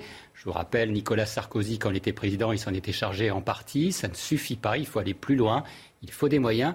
Encore faut-il, et ça a été bien dit par euh, ce syndicaliste policier, encore faut-il que certains discours de haine d'élus de la République soient sanctionnés à la hauteur euh, de ce que nous attendons dans la parole publique et de donner la qualité à la parole publique. On parlait du soutien euh, à la police euh, tout à l'heure. Gérald Darmanin, vous savez, suite aux événements euh, de Lyon, hein, avait appelé le maire à s'engager avec l'État. on a un tweet de la police municipale de Lyon, syndicat FO Police municipale de Lyon, qui remercie le ministre de son soutien et qui précise le maire refusant obstinément de recevoir l'intersyndicale de la police municipale. Nous aimerions être présents le 5 septembre pour faire entendre notre voix. Nous voulons servir et protéger voilà, les officiers de police qui continuent de se battre effectivement pour faire entendre leur voix et se sentir plus soutenu. Dernière partie de Midi News. Ceux qui valident les craintes de Bernard Cohen-Haddad sur les polices municipales selon les municipalités. Oui, c'est vrai. On aborde un autre sujet, le pouvoir d'achat, puisqu'en plein été, le porte-monnaie euh, des Français eh bien, euh, se vide un peu plus rapidement. Il y a les vacances, évidemment, mais il y a aussi les hausses de prix euh, à la consommation qui se poursuivent. Ceux des aliments de base, on l'a déjà souvent évoqué. Mais les augmentations concernent aussi de nombreux produits vendus en pharmacie sans ordonnance, comme le lait pour bébé. Reportage de Clémence Barbier. À la caisse de cette pharmacie, les clients l'ont sans doute constaté. Certains produits coûtent plus cher, à commencer par le lait infantile. Ligos, par exemple, n'a pas fait d'augmentation, mais a baissé sa quantité de lait. Donc il vous enlève 20 grammes, et en fin de compte, ces 20 grammes évitent d'augmenter le prix du lait. Donc si vous faites attention, il y a malgré tout une augmentation qui s'est faite. Parmi les autres produits qui ont le plus augmenté, les couches pour bébés dont le tarif a été multiplié par deux en deux ans. Des hausses de prix dictées par les laboratoires. Problème, ces tarifs ont déjà été réévalués en janvier dernier. On a ces hausses tarifaires avec des grandes généralités euh, du type euh, la conjoncture. Ce que je veux comprendre, c'est pourquoi on a ces hausses et pourquoi on demande aux consommateurs aujourd'hui d'acheter ces, couches bébés deux fois plus cher qu'il y a quelques mois. Et quand on demande ce détail, euh, ben on ne rentre pas précisément dans, dans le détail produit par produit. Pharmaciens et professionnels de santé craignent désormais que les clients les plus modestes refusent d'acheter certains produits, pourtant essentiels à leur santé. Voilà, et pour soutenir hein, le pouvoir d'achat des Français hier, certaines hausses sont entrées en vigueur qui vont dans le sens hein, des Français. Le salaire minimum est revalorisé de 2%, l'augmentation de 3,5% pour les fonctionnaires, plus 4% pour les minima euh, sociaux. Et puis pour aider les Français à faire face à l'inflation, la rémunération du livret a passé à 2%. Le livret d'épargne populaire, lui, à 4,6%. Vous le savez, hein, les, sénateurs hein, continuent eh bien, de discuter euh, du projet rectificatif hein, de, finances. Ils ont adopté euh, la nuit dernière la possibilité de monétiser les RTT, c'est-à-dire donner la possibilité aux entreprises de racheter aux salariés les jours de RTT afin d'accroître là encore le pouvoir d'achat. Bernard Cohen-Haddad, c'est une bonne mesure. En tout cas, pour les sénateurs, il va falloir que ce soit entièrement validé. Oui, ça hein. fait partie des navettes parlementaires, c'est-à-dire de l'échange entre le Sénat et l'Assemblée euh, euh, sur le texte pouvoir d'achat. C'est une bonne nouvelle parce que ça permet effectivement de donner du pouvoir d'achat. Il y a un certain nombre de salariés, vous le savez, qui aujourd'hui souhaitent travailler plus, mmh. qui souhaitent aussi continuer de travailler, ne pas utiliser leur TT quand c'est pas imposé, parce que c'est aussi au choix du salarié. Il faut quand même aussi respecter le droit du travail. Si ça peut être monétisé, si l'entreprise peut les payer, c'est une bonne chose. De même que la prime PEPA qui a été euh, augmentée, doublée, et, la défiscalisation des heures supplémentaires, même si on peut regretter qu'il y ait ce plafond de 7500 euros sur euh, les heures supplémentaires. Moi, j'aurais préféré que ce soit déplafonné. On met toujours, euh, on donne du main, ce qu'on reprend dans l'autre, c'est un peu dommage. Il faut vraiment beaucoup plus de liberté en matière économique, compte tenu de la pénurie d'emplois et, et, de compétences dans les entreprises. Plus de la moitié des entreprises sont en recherche de compétences dans toutes les branches, dans toutes les activités. Mmh. Est-ce que tant de Français sont prêts à se faire monétiser leur RTT euh, plutôt que d'en profiter? L'objet de la loi, c'est pas d'obliger, c'est d'ouvrir une possibilité. C'est ça le rôle de la loi. Le rôle de la loi, c'est de permettre à celles et ceux qui veulent récupérer du budget, qui tout simplement n'ont plus d'enfants euh, le mercredi ou, ou, qui veulent continuer à travailler, d'avoir cette capacité. C'est ça le rôle de la loi, ce n'est pas de fermer, c'est d'ouvrir le champ des possibles. Heureusement que l'État le fait et c'est important aussi qu'on ait revalorisé euh, les minima sociaux. Il y a des personnes qui sont en recherche d'emploi, qui sont en attente. Avec cette hausse du pouvoir d'achat, euh, c'est une façon de compenser à minima, mais à compenser quand même cette hausse de l'inflation qui atteint les 7,5% et qui est difficilement supportable pour beaucoup d'entre nous. Alors la mesure ne plaît pas à tout le monde. Les écologistes Yannick Jadot, Eric Piolle et des représentants syndicats ont dénoncé comme un cheval de Troie hein, de la régression sociale cette mesure. Selon eux, elle porte un coup sans précédent aux 35 heures. C'est la fin des 35 heures, Richard XVI ah Bon, pas encore, mais, mais cela dit, vu l'heureux effet des 35 heures, le, fait qu'on qu'on mette à mort les 35 heures me paraît une excellente nouvelle. Mhm. Euh, sur le premier point qui est le fait de permettre aux gens d'arbitrer eux-mêmes s'ils ont envie de gagner de l'argent ou de travailler, euh, je comprends que la gauche, euh, qui a l'idée qu'on ne soit pas tous collectivisés, soit énervée, mais ça me paraît plutôt une très bonne chose. et Ensuite, si c'est une amélioration, pardon, il dit c'est une amélioration relative au demeurant, car proposer de payer des RTT majorés à 10% plutôt que des heures supplémentaires majorées à 25%, c'est offrir, citation, euh, de travailler beaucoup plus pour gagner peu. Oui, enfin, au moins déjà la loi permet de travailler plus plutôt que d'être enfermé dans une logique qui a été celle des écologistes et des socialistes de dire qu'il fallait travailler de moins en moins pour gagner de moins en moins, partager de mieux en mieux le travail. Et euh, on arrive aujourd'hui à une génération, vous le soulignez tout à l'heure, euh, où en fait les jeunes n'ont plus envie de travailler, où euh, il y a la grande démission, on est en train peu à peu de se retirer, il n'y a pas de volonté de faire d'heures supplémentaires. Donc je ne suis pas certain qu'on en arrive à cette casse sociale absolument effrayante que, que nous promet les écologistes On a la possibilité de travailler plus et de gagner plus, c'est très bien. il y a la possibilité de travailler plus sans que l'État vous en prenne la moitié, c'est plutôt pas mal aussi. Rappelons que l'État quand même pioche à tout le monde la moitié de son argent dès qu'on est salarié. Et le fait que les 35 heures aient produit les effets les plus désastreux, notamment dans l'hôpital public, puisque on en a vu les heureux effets ces deux dernières années, le fait qu'on soit en train de les remettre en cause me paraît vraiment une excellente nouvelle. Alors avant d'entendre Philippe David, qui je suis sûr a énormément de commentaires à faire, je voulais qu'on revienne pour les plus jeunes de nos téléspectateurs sur les 35 heures. Ah D'où ça vient les 35 heures et depuis quand c'est en vigueur en France ne peuvent pas connaître. Exactement, presque, à peu près ça. Euh, précision, regardez Action Partage. C'est depuis le 1er janvier 2002 que l'on parle de réduction de temps de travail ou de RTT au sein des entreprises en France. Mise en place par Martine Aubry et le gouvernement Lionel Jospin, ces RTT s'inscrivent dans l'historique réforme des 35 heures. Le projet est simple, réduire la durée hebdomadaire du travail de 39 heures à 35 heures. Si l'entreprise planifie des semaines de 39 heures, les heures supplémentaires effectuées par le salarié sont cumulées pour être utilisées sous forme de demi-journée ou de journée complète de repos. Avec cette compensation, deux objectifs se dégagent selon le gouvernement de l'époque. Tout d'abord, permettre de créer des emplois pour lutter contre le chômage par le partage du travail. Mais la mesure apporte également du temps libre aux travailleurs, susceptible donc d'améliorer les conditions de vie et de santé de l'employé, mais aussi les conditions de vie de sa famille. Si les entreprises ont donc la possibilité d'aller au-delà des 35 heures, le Code du travail fixe tout de même la durée maximale à 48 heures par semaine. Voilà pour le rappel euh, historique, ah politique de notre histoire très récente quand même, il faut le dire. une bonne vingtaine d'années. malheureusement, ce qui est amusant, c'est que c'est bien d'avoir un, reportage comme ça pour voyager un peu dans le passé. Et se remettre dans le contexte. Se remettre dans le contexte, c'est qu'à l'époque, on nous disait, c'était le gouvernement Jospin, c'était Martine Aubry en particulier, qui était la ministre du Travail. On a oublié de le dire, mais quand même, l'inspirateur de la loi sur les 35 heures, le premier n'était pas Martine Aubry, mais Dominique Strauss-Kahn. Ça, c'est comme quelque chose qu'on oublie souvent de rappeler. Mais on nous disait que ça allait être une loi fabuleuse. Non, ça a été une bonne loi, je veux dire pour qui? Pour les cadres. Parce que les cadres, ils ont profité des RTT, ils gagnaient bien leur vie, ils pouvaient partir en week-end de 3 jours, de 4 jours en prenant des RTT, mais ça a été une loi catastrophique pour les ouvriers et les employés. Pourquoi? Parce que, qu'est-ce qui s'est passé?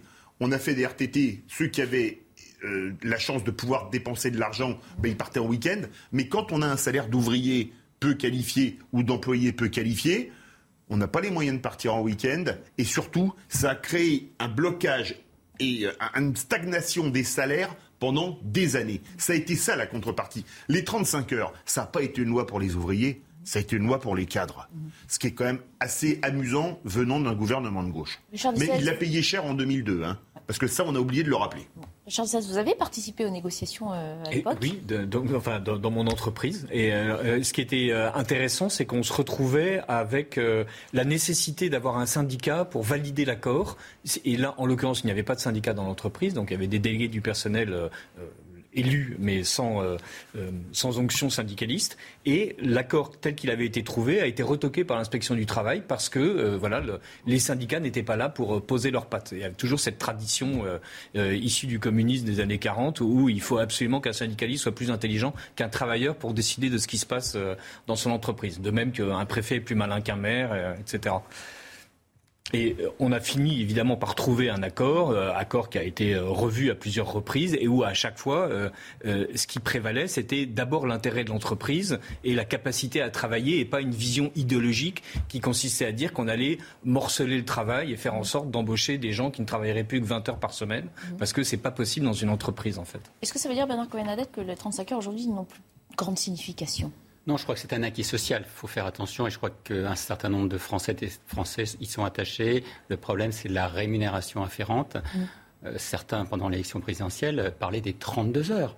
N'oubliez pas, hein, donc euh, aujourd'hui on voit bien qu'il y a une des difficultés d'embauche dans les entreprises, la capacité de déverrouiller les 35 heures, mais de laisser celles et ceux qui veulent mm, rester aux 35 heures, c'est une réalité il y a nombre de secteurs, dans la santé, dans l'informatique, dans les services, dans la logistique, où les 35 heures ne peuvent pas être appliquées tout simplement pour des raisons euh, de travail et d'urgence. La capacité aujourd'hui pour celles et ceux qui veulent travailler plus de gagner un peu plus à travers la défiscalisation euh, des heures supplémentaires est une bonne chose. Ce qui arrive sur l'RTT aussi, la capacité de donner du pouvoir d'achat aux salariés qui le veulent. c'est une grande avancée. Ce n'est pas suffisant. Il faut encore déverrouiller. Il faut aussi alléger les charges de l'État. Je crois qu'on n'en parle pas, mais ça fait partie aussi d'une des contraintes. On est l'État qui a le plus haut taux de prélèvement obligatoire. C'est important aussi de déverrouiller euh, ce, verrou-là, qui est ce nœud gordien. Il faut même le trancher et permettre à l'ensemble de la vie économique de pouvoir euh, prendre une dynamique nouvelle dans un contexte de crise et aussi euh, de lutte face à, une concurrence qui est liée sur les réseaux sociaux et, les, réseaux, mmh. donc sur le web. Donc il y a un vrai enjeu et puis on a chez nous des valeurs qui ne sont pas celles de certains pays qui ne respectent pas le droit du travail. Alors, si les sénateurs poursuivent l'examen du projet de loi de finances, hein, du budget rectificatif, donc, ils prolongent les mesures pour les, les, particuliers, on le sait, le bouclier tarifaire sur l'énergie, la remise carburant à 30 centimes et puis à 10 centimes et puis revalorisation euh, des salaires des fonctionnaires, on en a parlé. Les sénateurs ont par contre rejeté hein, complètement l'idée d'une taxation exceptionnelle de 20% euh, sur les euh, super profits des grands groupes. Hein. La polémique a évidemment émergé depuis quelques jours après l'annonce des profits réalisés notamment par Total Énergie. Réaction de Manuel Bompard qui était l'invité d'Elodie Huchard ce matin sur notre antenne et puis quelques minutes pour débattre en plateau. Quand vous avez des grandes entreprises, en particulier des grandes entreprises pétrolières comme Total, qui fait euh, sur le premier semestre de l'année 2022 à peu près 18 milliards d'euros de euh, profits euh, réajustés, que tout le monde comprendra qu'à partir de ce moment-là, on ne peut pas seulement dire aux Français vous allez vous serrer la ceinture et dire ces grandes entreprises-là, elles s'en mettent plein les poches et elles ne contribuent pas à la solidarité nationale. Et donc il me semble que mettre en place une taxe sur les super profits comme on l'a proposé, c'est une mesure qui est une mesure de justice euh, fiscale. C'est mis en place dans d'autres pays en Europe. L'Italie l'a fait, par exemple. L'Espagne l'a fait. Pourquoi la France serait le seul pays dans lequel on ne serait pas en mesure de dire que face à une situation d'urgence, il faut mettre à contribution celles et ceux qui en profitent? D'ailleurs Emmanuel Macron lui-même avait parlé de profiteurs de crise. Mmh. Donc si on reconnaît le fait qu'il y a des profiteurs de crise, la moindre des choses, c'est de les mettre à contribution. Voilà, on rappelle que l'idée a déjà été rejetée hein, par euh, les députés, mais que la mesure est appliquée euh, chez nos pays, euh, dans certains pays voisins comme la Grande-Bretagne et l'Italie. Oui, la Grande-Bretagne, c'est les conservateurs qui sont au pouvoir, qui ne sont pas des communistes des années 40, pour citer notre ami Richard de XVI. Non, je pense que les, les, bénéfices de Total, ça a quelque chose d'indécent. Les gens qui se serrent la ceinture pour aller bosser en province parce qu'il n'y a pas de transport en commun il euh, n'y a pas de train, on a fermé les gares, il n'y a plus de bus, ou alors ils ne sont pas à la bonne heure, etc. Et l'ensemble des Français à qui on dit euh, soyez gentils de baisser votre consommation pour euh, l'automne et l'hiver qui arrivent. Là, il y a quelque chose d'absolument anormal. Et là, je, je, conclue à vous donner la parole à nos amis qui, je suis sûr, certains ne seront pas d'accord avec moi. Quand on voit il y a quelques années, Total faisait 12 milliards de bénéfices, ne payait pas un centime d'impôt sur les sociétés, alors que quand on est patron de PME, de TPE, PME, on paye de l'impôt sur les sociétés à partir du premier euro de bénéfice il y a quand même quelque chose euh, d'indécent. Donc on puisse être choqué parce qu'il y a des super profits, c'est vrai, ça fait partie surtout que certains de nos concitoyens ont des difficultés chaque mois, c'est une réalité. En revanche, les taxer, euh, c'est un mauvais signal qu'on donne aux investisseurs français et étrangers la France doit pouvoir euh, rémunérer le risque. Il ne faut pas oublier que ceux qui investissent doivent pouvoir être rémunérés. C'est le simple fait de les taxer ou c'est le taux de taxation qui C'est le taux de taxation. C'est pour ça que tout à l'heure, Barbara, vous parliez d'un certain nombre de pays, mais la taxation dans d'autres pays, euh, à Londres. On pourrait le faire donc, mais elle est, en elle est supérieure. L'impôt sur les sociétés euh, et les impôts de production ne sont pas les mêmes qu'en France. Donc attention, je vous rappelle qu'il y a quelques années, l'ensemble des entreprises allaient mettre leur siège social à Londres pour bénéficier de défiscalisation. Il est important de rémunérer justement euh, les actionnaires. Il est aussi important que ces entreprises qui font des bénéfices et qui payent des impôts en France puissent réinvestir euh, ces bénéfices dans l'outil de travail, tout simplement dans la rénovation d'un certain nombre d'outils de production et rémunérer justement les actionnaires ici, payer les heures supplémentaires des salariés. Mmh. Richard de 16. Je suis complètement d'accord avec euh, l'idée qu'il ne faut pas à la fois euh, décourager l'investisseur, surtout compte tenu de la pression fiscale absolument incroyable en France, mais que ces entreprises ont des pratiques d'optimisation fiscale qui sont absolument euh, euh, honteuses. Donc Bien sûr, le fait que l'État veuille surtaxer euh, une entreprise, euh, ça devient grotesque, d'autant que l'État français est parfaitement capable d'imaginer une taxe euh, provisoire et de faire en sorte de la pérenniser. Mais il faudrait qu'on fasse en sorte que toutes les optimisations fiscales soient supprimées et que les entreprises qui prétendent être citoyennes, qui prétendent être responsables, qui prétendent avoir des missions, commencent à arrêter de créer de la valeur de cette manière-là. Oui, puis c'est important aussi de valoriser ces bénéfices sur l'action sociétale dans les territoires pour aider les écoles de la deuxième chance, aider la formation euh, des jeunes en difficulté, lutter contre l'illettrisme. Ne regardons pas le côté euh, blanc et noir. Et puis moi, quand même, le pompon, il faut quand même le dire, c'est que M. Bompard cite Emmanuel Macron. C'est quand même la bonne nouvelle de la journée. Merci messieurs pour votre participation euh, à Midi News euh, aujourd'hui. Vous allez devoir laisser vos sièges à de nouveaux invités avec lesquels je vais euh, revenir sur d'autres actualités. Cette pétition hein, qui interpelle et qui interroge après l'annonce de l'expulsion d'un imam par Gérald Darmanin. Et puis on viendra aussi sur les idées de Christian Estrosi pour donner plus de pouvoir aux maires de France et à leur police municipale. Ce sera dans quelques minutes sur CNews. À tout de suite. Il est bientôt midi et demi. Bienvenue si vous nous rejoignez sur euh, CNews. On poursuit euh, Midi News avec de nouveaux invités que je vous présente dans un instant. On fait d'abord le point sur les principaux titres de l'actualité avec Mathieu Rio. Un imam du Nord, Hassan Iqiyoussen, menacé d'expulsion. Ce prédicateur tient depuis des années un discours haineux à l'égard des valeurs de la France, selon Gérald Darmanin, contraire à nos principes de laïcité et d'égalité entre les femmes et les hommes. Une vingtaine de mosquées a lancé une pétition en ligne pour soutenir l'imam. Elle a recueilli près de 19 000 signatures en 4 jours. Quatre personnes ont été brûlées, dont une grièvement, dans un incendie dans les Pyrénées-Orientales. Il s'est déclaré hier soir dans un camping de la station balnéaire du Bacarès. Lors d'une animation avec des danseurs, une torche a provoqué un feu sur scène. Il s'est propagé à un cabanon où se trouvaient des feux d'artifice. L'incendie a été maîtrisé ce matin. 500 occupants du camping ont été évacués. La hausse des prix en France concerne aussi des produits en pharmacie, comme le lait infantile, les suppositoires et les couches pour bébés. Le prix a doublé en deux ans pour les couches. Les pharmaciens craignent que les clients les plus modestes refusent d'acheter certains produits, pourtant essentiels à leur santé.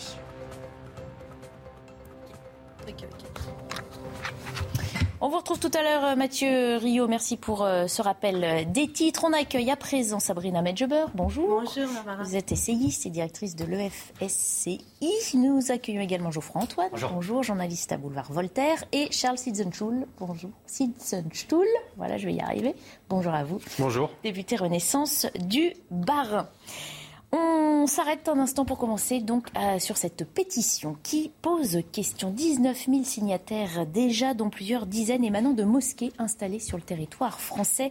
Des signataires qui protestent contre l'expulsion, euh, l'annonce de date de jeudi, expulsion euh, décidée par Gérald Darmanin d'un prédicateur euh, du Nord, Hassan Iqiyoussen. Il est réputé proche des frères musulmans et cet imam est suspecté d'appel à la haine sur notre territoire et à la violence contre la communauté juive notamment. On va d'abord revenir sur le profil de cet homme et sur l'historique de ces signalements avec Marie Conan.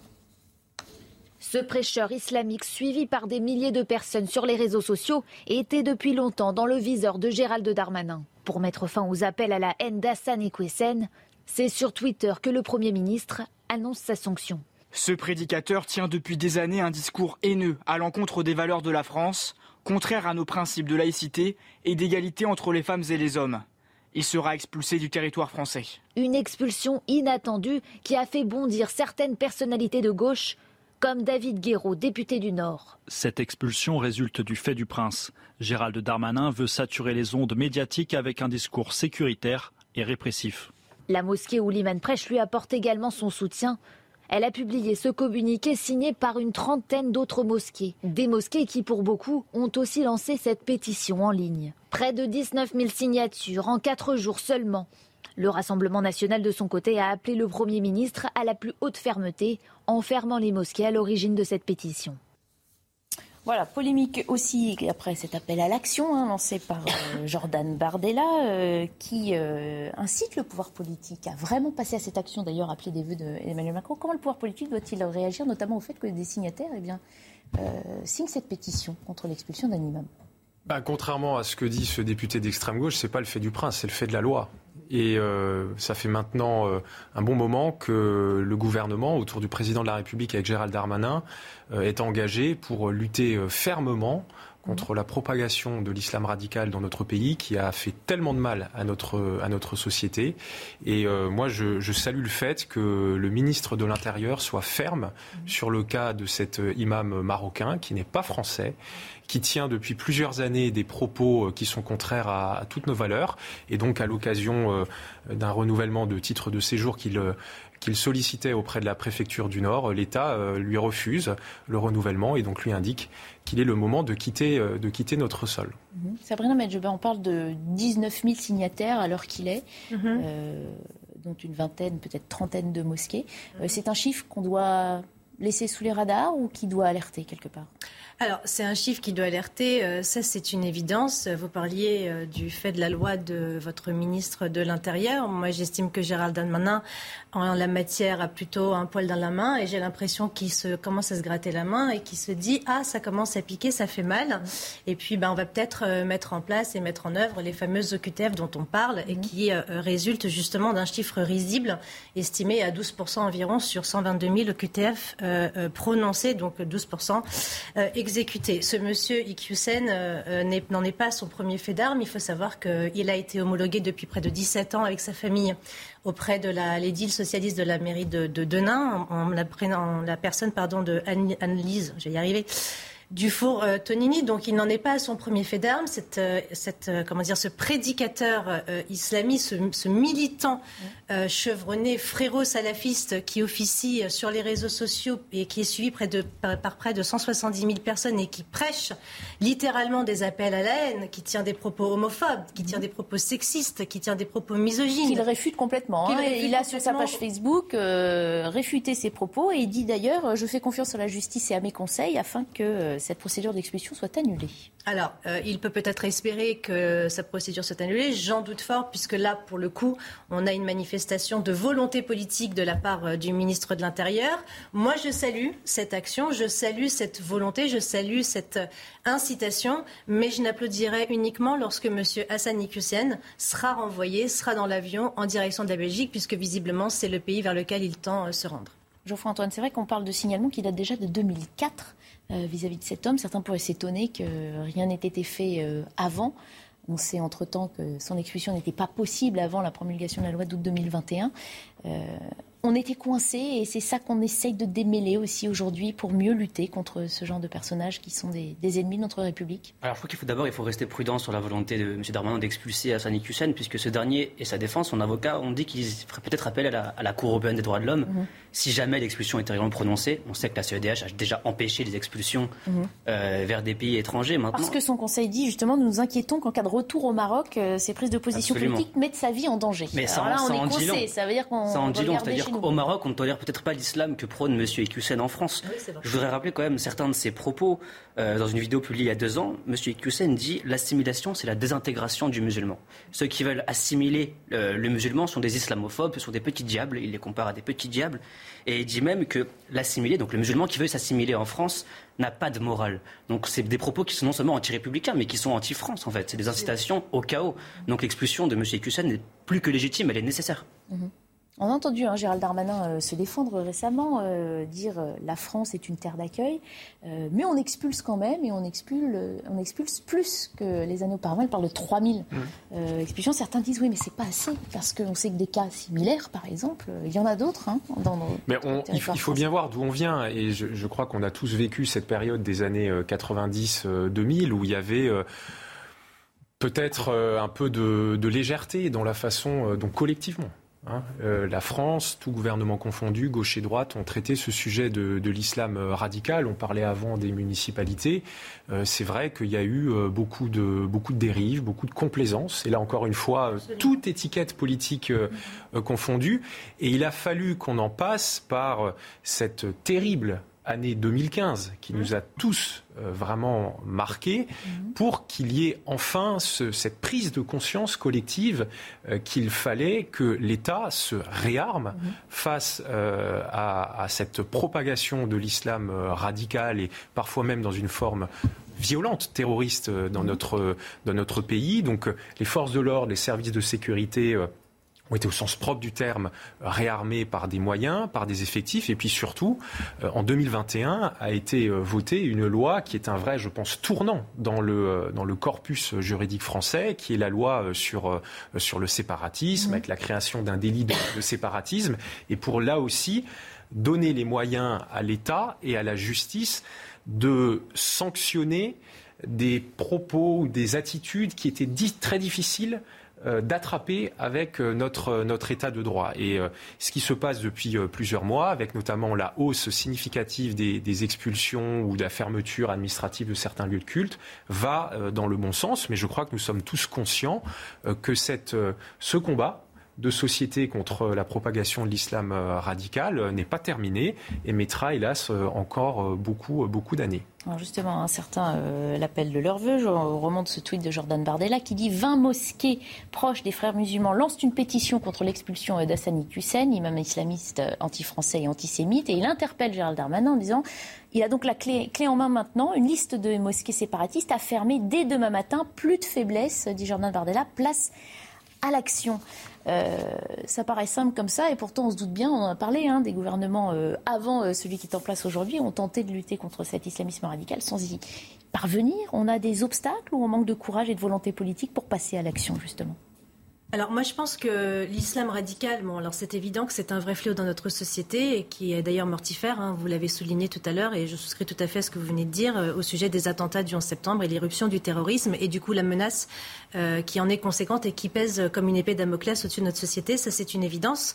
Maintenant, euh, alors c'est très beau de mettre en place des lois. Moi, je suis tout à fait d'accord avec vous. La loi sur le séparatisme est une avancée, puisqu'au moins elle montre une clairvoyance euh, du politique sur, euh, encore une fois, ce fléau euh, sociétal.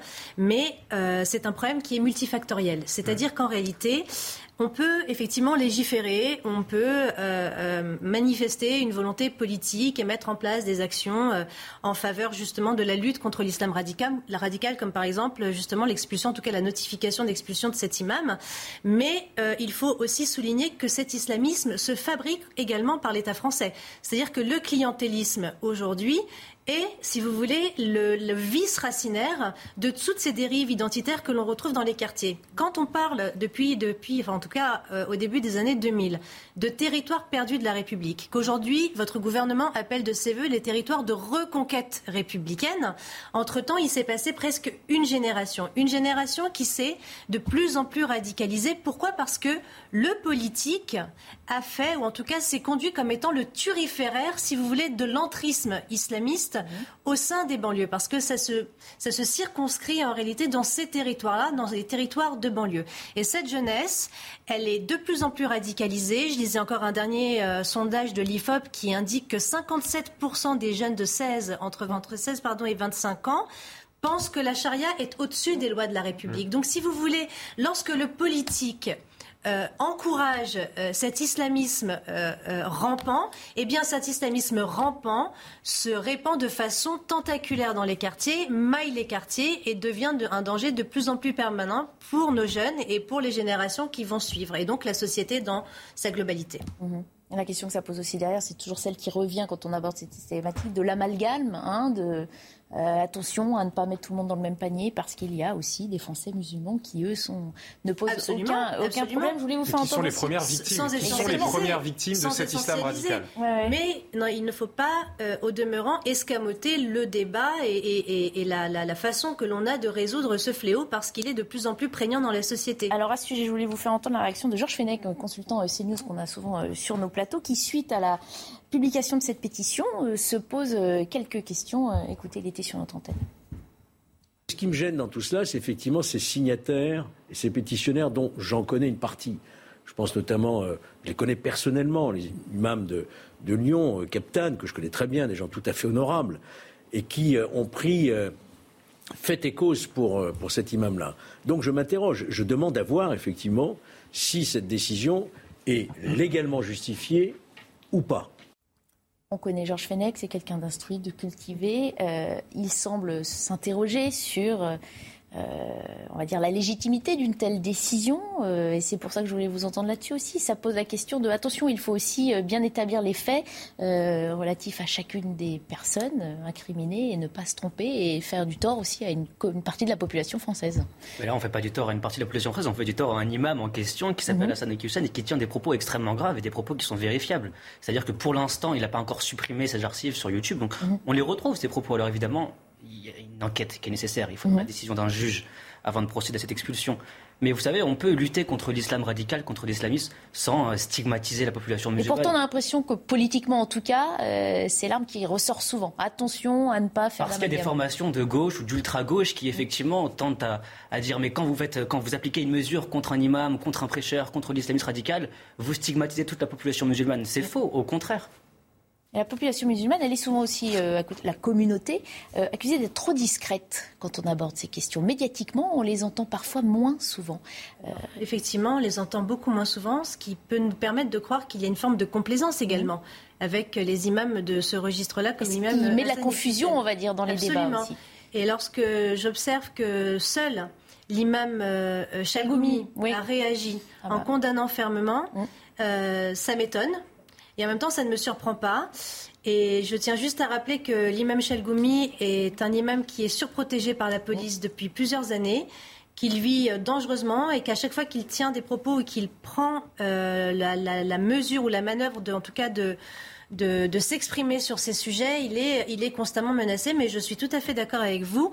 Le nombre d'imams euh, qui n'auraient pas dû justement cautionner euh, les faits d'armes de M. Iqiyoussen et qui auraient dû justement être en accord avec la décision du ministre de l'Intérieur est très faiblard. Mhm. Alors, puisqu'on en parle, je voulais vous faire entendre justement l'imam Chalgoumi qui était sur notre antenne ce matin et puis je vous repasse la parole juste après. Hassan Iqiyoussen, pour moi, l'un des plus influents frères musulmans en France après Tarek Ramadan et Abdel Hakim Sefrioui, qui est lui l'un des personnes suspectes dans l'assassinat de Samuel Paty. Euh, aussi, euh, cet homme, il a, si on regarde tous ses discours pendant 30 ans, vous avez des discours anti-valeurs républicaines, confrontation, l'emportation de conflits israélo-palestiniens, négationnistes, antisémites. c'est lui le gardien euh, dans les quartiers par rapport à une mentalité archaïque chez les jeunes. Il a fait autant de dégâts. Pour moi, euh, je pose la question pourquoi on attendait autant d'années de réagir? Voilà, même l'imam Chalgoumi se, pose la question, c'est dire si d'autres Français bien plus extérieurs à, cette problématique euh, se posent. Mais j'ai assez peu de doutes sur le fait que la grande majorité des Français soutient euh, l'action menée mhm. par le ministère de l'Intérieur contre, contre cet imam. Ce qui est grave aussi depuis quelques heures, c'est que nous assistons une fois de plus, j'ai envie de dire, euh, au défilé euh, des idiots utiles de l'islam politique dans notre pays. J'évoque bien sûr la France insoumise, qui par la voix de deux de ses députés dans les dernières heures, je crois bah, M. Bompard, Monsieur Bompard et Monsieur, Monsieur Guiraud, euh, mettent plus d'énergie à défendre le cas de cet imam qu'à s'émouvoir des propos qu'il peut, qu'il peut tenir. Enfin, tout ça est dans la droite ligne de la dérive de, de l'extrême gauche et d'une partie de la gauche dans notre pays depuis euh, plusieurs années. À filles, il faut le rappeler, il y a quelques années, manifesté avec les islamistes, euh, les indigénistes, les soi-disant collectifs contre l'islamophobie, qui a déposé il y a quelques jours sur le bureau de l'Assemblée nationale une résolution scandaleuse euh, anti, anti-sioniste, quasiment euh, antisémite, qui qualifie euh, Israël de groupe racial. Enfin, il faut voir aussi la dérive d'une partie de notre classe politique d'extrême gauche et qui, en fait, aide d'une certaine façon hein, ces, ces mouvances-là aussi de, de façon indirecte, en utilisant des propos soi-disant sur l'état de droit. En tout cas, en Europe, on sait depuis un siècle que l'état de droit et la démocratie peut se retourner contre l'état de droit et la démocratie. Et bien entendu, ces ennemis de la démocratie et ces ennemis de l'état de droit essayent d'utiliser les, failles de notre système juridique. Mais je pense que là, euh, notre loi, notamment sur le séparatisme prise en 2021, euh, nous permettra, euh, nous permettra d'aller au bout. Et moi, j'ai confiance dans, dans l'État et, la justice. Alors, puisque vous l'évoquez, je vous propose d'écouter Emmanuel Bompard. Il était l'invité d'Élodie Huchard dans l'interview politique ce matin sur notre antenne. On est dans un état de droit, il y a des principes. Un des principes, c'est la justice. Si cette personne a fait des choses qui sont contraires aux lois de la République, elle doit être traduite devant la justice. Si ce n'est pas le cas, elle ne doit pas être traduite devant les lois de la justice. Point. Parce que sinon, on accepte que c'est l'arbitraire, le fait du prince, le ministre de l'Intérieur, qui décide que telle personne n'a pas sa place sur le territoire national et telle personne a sa place. Voilà, lutter contre le fait du prince, dit Manuel Bompard. Est-ce qu'on est vraiment dans cette euh, logique-là? D'abord, ces propos s'inscrivent euh, en dehors du cadre de la loi, puisque l'homophobie, l'antisémitisme, ce sont des, mm. choses qui sont condamnées. En tout cas, il appelle, il semble vouloir euh, appeler à une enquête un peu plus approfondie, bah, comme si ce n'était pas avéré. C'est avéré puisque les propos sont vérifiables. Maintenant, nous vivons dans un état de droit. Donc mm. évidemment qu'on n'excuse pas comme ça quelqu'un avec un claquement de doigts. Donc il y aura mm. une enquête qui va être ouverte. En revanche, la question qui va se poser, c'est sur la possibilité d'expulser cette personne. Je le répète, euh, pour que la France puisse expulser certaines, certaines personnes, il faut qu'elle retrouve sa souveraineté. Aujourd'hui, il y a une institution supranationale qui s'appelle la Cour européenne des droits de l'homme, mhm. qui a déjà empêché la France d'expulser certains islamistes radicaux, certains fichiers euh, islamistes. Donc euh, j'attends aussi de voir les résultats de M. Darmanin là-dessus. Est-ce qu'il saura s'affranchir de ce pouvoir supranational qu'est celui de la CEDH Vous avez une idée là-dessus? Bah, je ne vais pas préjuger là pour le coup. Moi, je suis, je suis député. il y a une séparation des pouvoirs, donc c'est n'est mm. pas un, membre du, pouvoir législatif de, mm. de s'exprimer sur des décisions de justice potentiel. En mm. tout cas, je pense que là, il y a une ligne ferme, qui a été affichée par Gérald Darmanin, par le mm. président de la République sur ces sujets. Et euh, moi, j'ai confiance que nous, nous arriverons à, nous débarrasser de cet imam en question est-ce qu'on a tous les outils nécessaires Parce qu'on a longtemps dit qu'on n'avait pas tout mis en place. Il semble que cette loi euh, d'août 2021 euh, euh, nous, c'est comme la baguette magique. On se dit maintenant tout, tout va rentrer dans l'ordre. Est-ce qu'on a cette, loi, cette loi, comme toutes, cette loi, comme toutes les lois, ne permet pas de résoudre tous les, tous les problèmes. C'est le cas sur tous les sujets. Mais je crois qu'il y a quand même, euh, maintenant on est un an après euh, le vote de cette loi, et donc euh, l'État commence à s'en saisir. Il y a quand même la reconnaissance qu'elle a doté les pouvoirs publics de moyens juridiques qui n'existaient pas avant, et surtout qui permettent de protéger aussi les agents de l'État mhm. et, et les fonctionnaires puisqu'on se retrouvait souvent dans des situations bah, où euh, les fonctionnaires se trouvaient en, première ligne face à des situations compliquées, qui étaient difficiles à qualifier du point de vue juridique, et donc où, tout le monde voilà, se, défaussait un petit peu. Maintenant, il y, a des, choses qui ont été explicitées, notamment ce fameux euh, délit de séparatisme hein, que, je mmh. rappelle, qui est, qui est, très important, ou alors le fait qu'on euh, peut maintenant condamner très clairement le fait de dévoiler des informations privées sur les réseaux sociaux pour faire des chasses à l'homme. Enfin voilà, ce qui a conduit notamment au, triste sort de, de Monsieur Paty. Voilà. Mm. Deux dernières réactions, je voulais vous faire entendre euh, sur ce sujet, celle de Laure Lavalette et puis celle de Sébastien Chenu. Nous serons euh, très attentifs. Expulser cet imam, c'est évidemment protéger les Français. Il est carrément honteux que, que la gauche euh, soit vent debout, mais ça montre vraiment leur porosité euh, avec l'islamisme. Avec l'islamisme, on n'est pas vraiment étonné, mais nous serons évidemment vigilants. Monsieur Darmanin parle vite mais agit lentement. Euh, et nous, on préférerait euh, probablement l'inverse, qu'il parle un peu moins vite et qu'il agisse plus rapidement. L'année dernière, il nous avait dit que tous ceux qui devaient être expulsés, euh, qui étaient étrangers, qui devaient être expulsés de France, qui avaient commis un délit, le seraient. Nous sommes un an après, c'est toujours pareil. Madame Schiappa nous avait dit tous les délinquants sexuels étrangers seront expulsés. Nous n'y sommes toujours pas. Donc que Monsieur Darmanin parle plus lentement et agisse plus vite, c'est le meilleur conseil qu'on puisse lui donner. Et c'est malheureusement une critique qu'on entend euh, régulièrement à l'encontre de Gérald Darmanin, qui pourtant le sent, hein, euh, essaie d'être plus dans l'action. On, a évoqué il y a quelques semaines ses éventuelles euh, ambitions présidentielles pour dans cinq ans. il faut faire plus. Est-ce que est-ce qu'on a, j'avais posé la question à, notre député Renaissance, mais est-ce qu'on a maintenant définitivement tous les outils pour essayer bah, d'améliorer aussi le quotidien des Français et la, sécurité des Français sur cette thématique-là? Alors moi, je pense qu'on a tous les outils. Je pense que l'arsenal juridique, il est viable. On n'a pas besoin de légiférer davantage. En revanche, effectivement, il y a toujours un, manque de volonté politique. Je prends l'exemple euh, de la guillotière, mmh. de ce qui s'est passé euh, il y a quelques jours et ce qui, moi, m'a personnellement choqué justement en termes de grille de lecture d'action politique, c'est que M. Darmanin s'est rendu à Lyon. Ça, c'est une très bonne chose. Il s'est rendu auprès des dépositaires de l'autorité, c'est-à-dire les policiers. Il a fait, euh, donc il a montré euh, sa, volonté euh, d'accroître des dispositifs, de mettre en place plus de mesures coercitives et, et un dispositif de policiers renforcé. Mais il n'a pas rencontré les habitants. Et moi, ce qui m'intéresse, et ce qui me, choque en réalité, c'est justement cette, ce vide, mhm. ce, manquement, cette, presque ce mépris en réalité qu'il a envers la population, puisqu'ils sont et les au premiers concret concernés. et à la Absolument, ils sont les premiers concernés et ils sont les premières victimes. Mhm. Comment se fait-il qu'il n'y ait pas eu, par exemple, de conjugaison entre Grégory Doucet, alors, on connaît en plus sa politique antisécuritaire. Je rappelle qu'il y avait 570 caméras sous les mandats de Gérard Collomb. Il les a toutes supprimées. Bon, ça, c'est un fait. Euh, mais il n'en demeure pas moins qu'il est quand même très étonnant que M. Darmanin n'ait pas fait, euh, encore une fois, combinaison, conjugaison, cohésion avec le maire afin de rencontrer les habitants et de pouvoir partager une action politique qui se projette. C'est en cela que je dis que l'arsenal juridique est là, mais le manque d'efficacité politique est criant. Un dernier mot là-dessus Moi, j'entends la méfiance et la défiance des députés du Rassemblement national. Ils ont raison. Euh, ce gouvernement nous habitue à un bon flot de paroles, mais assez peu d'action. Hein. Euh, en revanche, il faut aussi être pragmatique et je pense qu'il faut reconnaître un bon texte de loi, un texte de loi qui, fait du, qui, a, du sens. Quand il est appliqué, la loi séparatisme est une bonne loi et elle est très pertinente. Maintenant, il faut attendre de voir les résultats, il faut attendre de voir l'application de cette loi et de voir si des mesures anti-souverainistes vont ou non s'opposer à l'application de cette loi.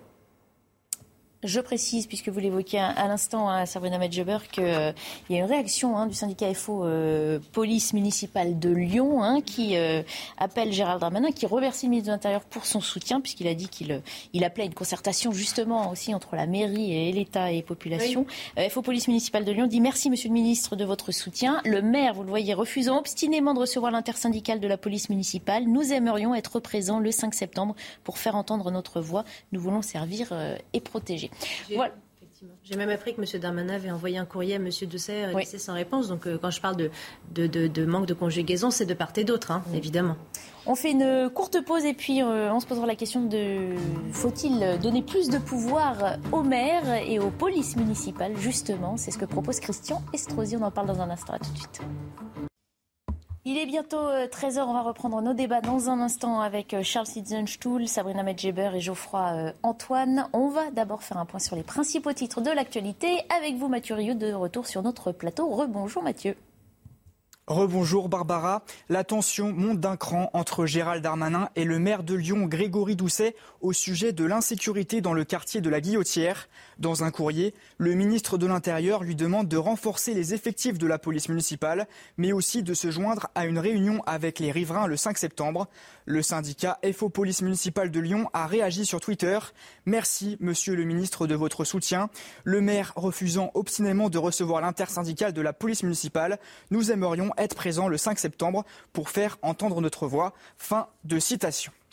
La vague de chaleur s'intensifie dans le sud de la France. Cinq départements sont en vigilance orange l'Ardèche, la Drôme, le Gard, le Vaucluse, ainsi que les Pyrénées-Orientales. La chaleur va se propager vers le nord du pays aujourd'hui. Le pic de la canicule est prévu en milieu de semaine avec des températures maximales entre 34 et 38 degrés selon Météo France.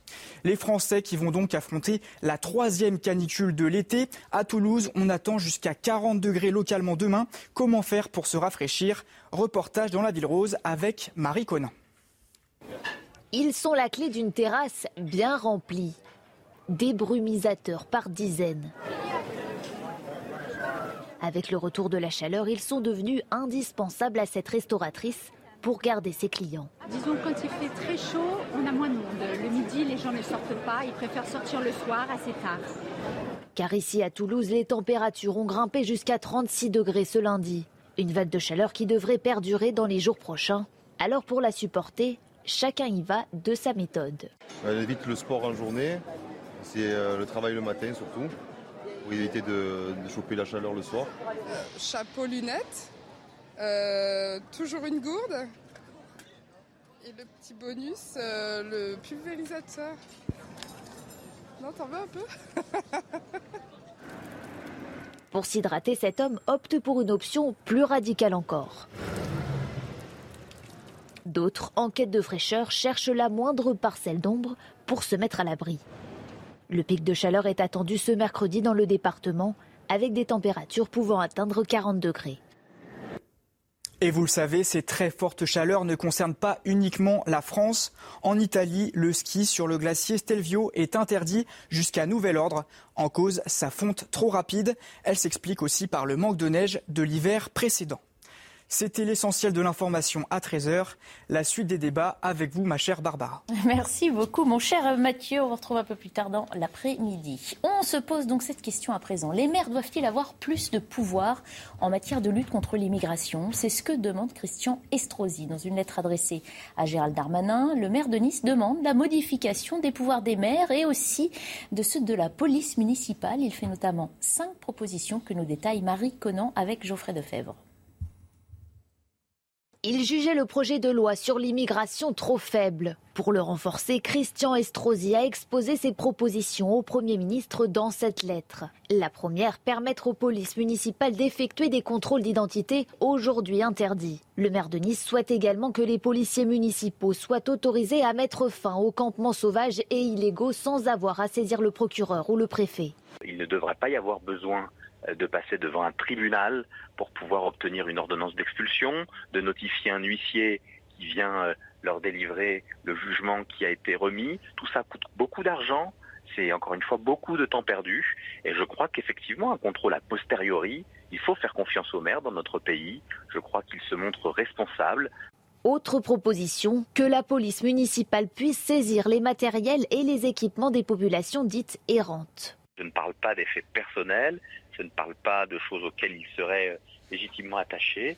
Je parle euh, bien entendu de sacs, de matelas qui sont entreposés euh, sur les endroits où ils squattent l'espace public. Il demande ensuite une simplification des procédures de placement des enfants jugés par le maire de Nice comme victimes collatérales des situations de leurs parents. Enfin, les niçois proposent une refonte des accords de Schengen. Nice est la ville de France qui met le plus de moyens pour assurer la sécurité de ses concitoyens. Et nous accueillons une nouvelle invitée euh, par vidéo interposée, Natacha euh, Bouchard. Bonjour, merci de faire partie de notre émission aujourd'hui. Vous êtes euh, la maire de Calais. On sait, hein, votre ville est souvent soumise à la gestion de problèmes liés à l'immigration. C'est notamment le but hein, de ce que demande Christian Estrosi, avoir plus d'outils et de pouvoir pour mieux lutter contre l'immigration. Quel regard posez-vous sur ces propositions? Sont-elles applicables dans votre ville et justifiées? Écoutez, euh, bonjour euh, tout d'abord. Euh, je partage complètement les, propositions de Christian Estrosi. cela fait maintenant plusieurs années que de mon côté, ce type de propositions sont également mises en, ordre du jour, je dirais quasiment tous les ans. Et, aujourd'hui, le fait que le Brexit est arrivé, que le Royaume-Uni ne fait plus partie de l'Union européenne, que Calais est devenue une ville frontière, euh, elles sont euh, encore plus euh, justifiées.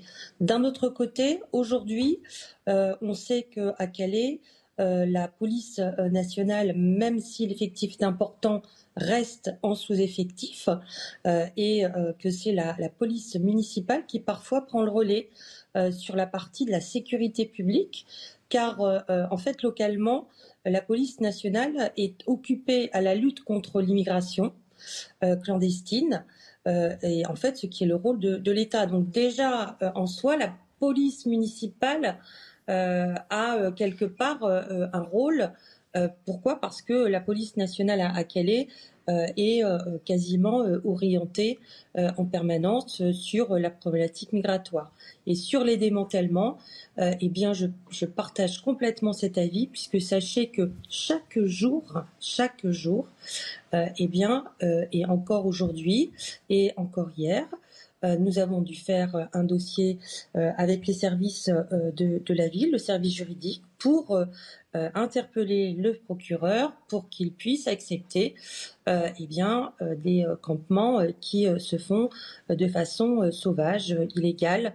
voilà. Et donc, on doit solliciter nos services juridiques, on doit solliciter la police nationale, on doit solliciter le DDSP, on doit solliciter Madame la sous-préfète, on doit solliciter le procureur.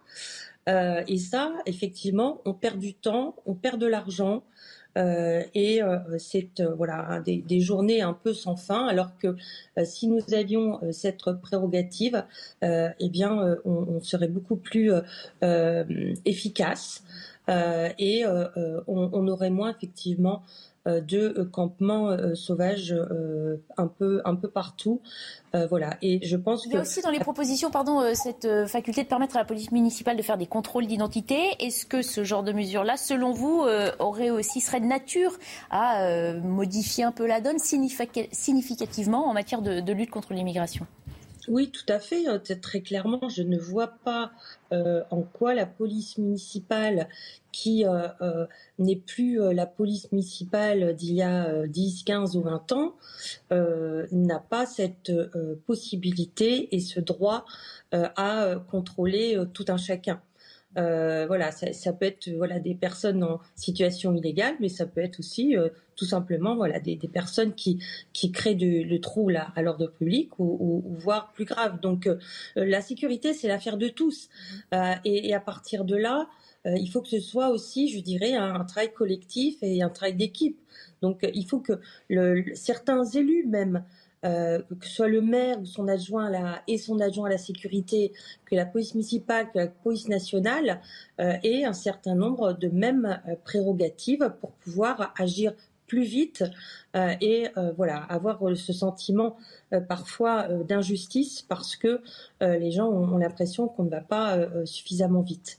Est-ce que c'est aussi une façon de revaloriser ce fameux rôle euh, de maire hein? On l'avait vu pendant la, crise sanitaire. Euh, certains maires disaient reprocher à l'État de ne pas euh, leur donner assez de pouvoir, de ne pas assez déléguer. Vous vous sentez injustement dévalorisé, permettez-moi le terme, c'est pas peut-être le plus approprié, celui qui me vient à l'esprit à l'instant.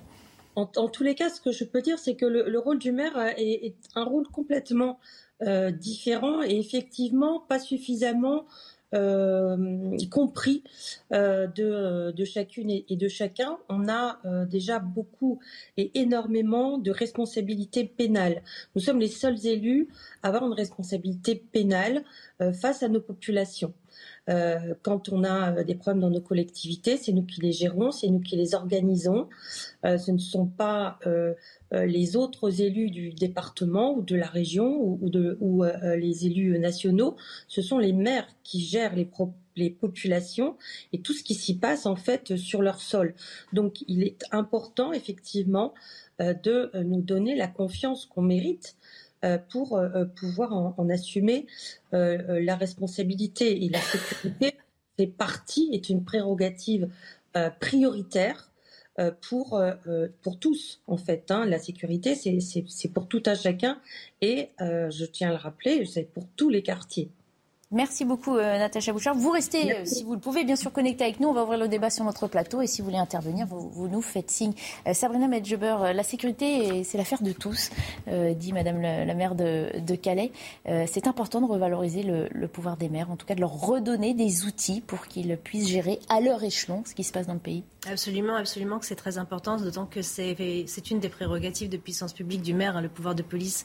Donc ça, c'est évidemment important que les, les moyens et les pouvoirs euh, euh, soient renforcés en sa faveur, d'autant que, lorsque j'écoute le témoignage de, de Mme Mouchard, je, la sens complètement démunie. Démunie pourquoi? Parce qu'il y a un tel enchevêtrement de compétences, un tel millefeuille euh, de compétences qu'elle, en tant que maire, elle ne sait plus finalement où donner de la tête. C'est-à-dire qu'il y a la police municipale qui fait la prévention, et il y a la police, municipale qui fait la prévention, et la police municipale qui est censée assurer le maintien de l'ordre public à travers ses composantes sécurité, tranquillité, salubrité publique. Donc effectivement, il y a un problème euh, qui concerne le pouvoir des maires parce que la sécurité étant une des préoccupations majeures des Français, on se doit effectivement de pouvoir leur accorder une marge de manœuvre beaucoup plus importante, d'autant que effectivement il y a des, phénomènes ex nihilo comme l'immigration qui sont des phénomènes que les maires ne peuvent pas contrôler. C'est-à-dire que les personnes, je rappelle que l'année dernière, il y a plus de 700 000 clandestins qui sont arrivés en France, mmh.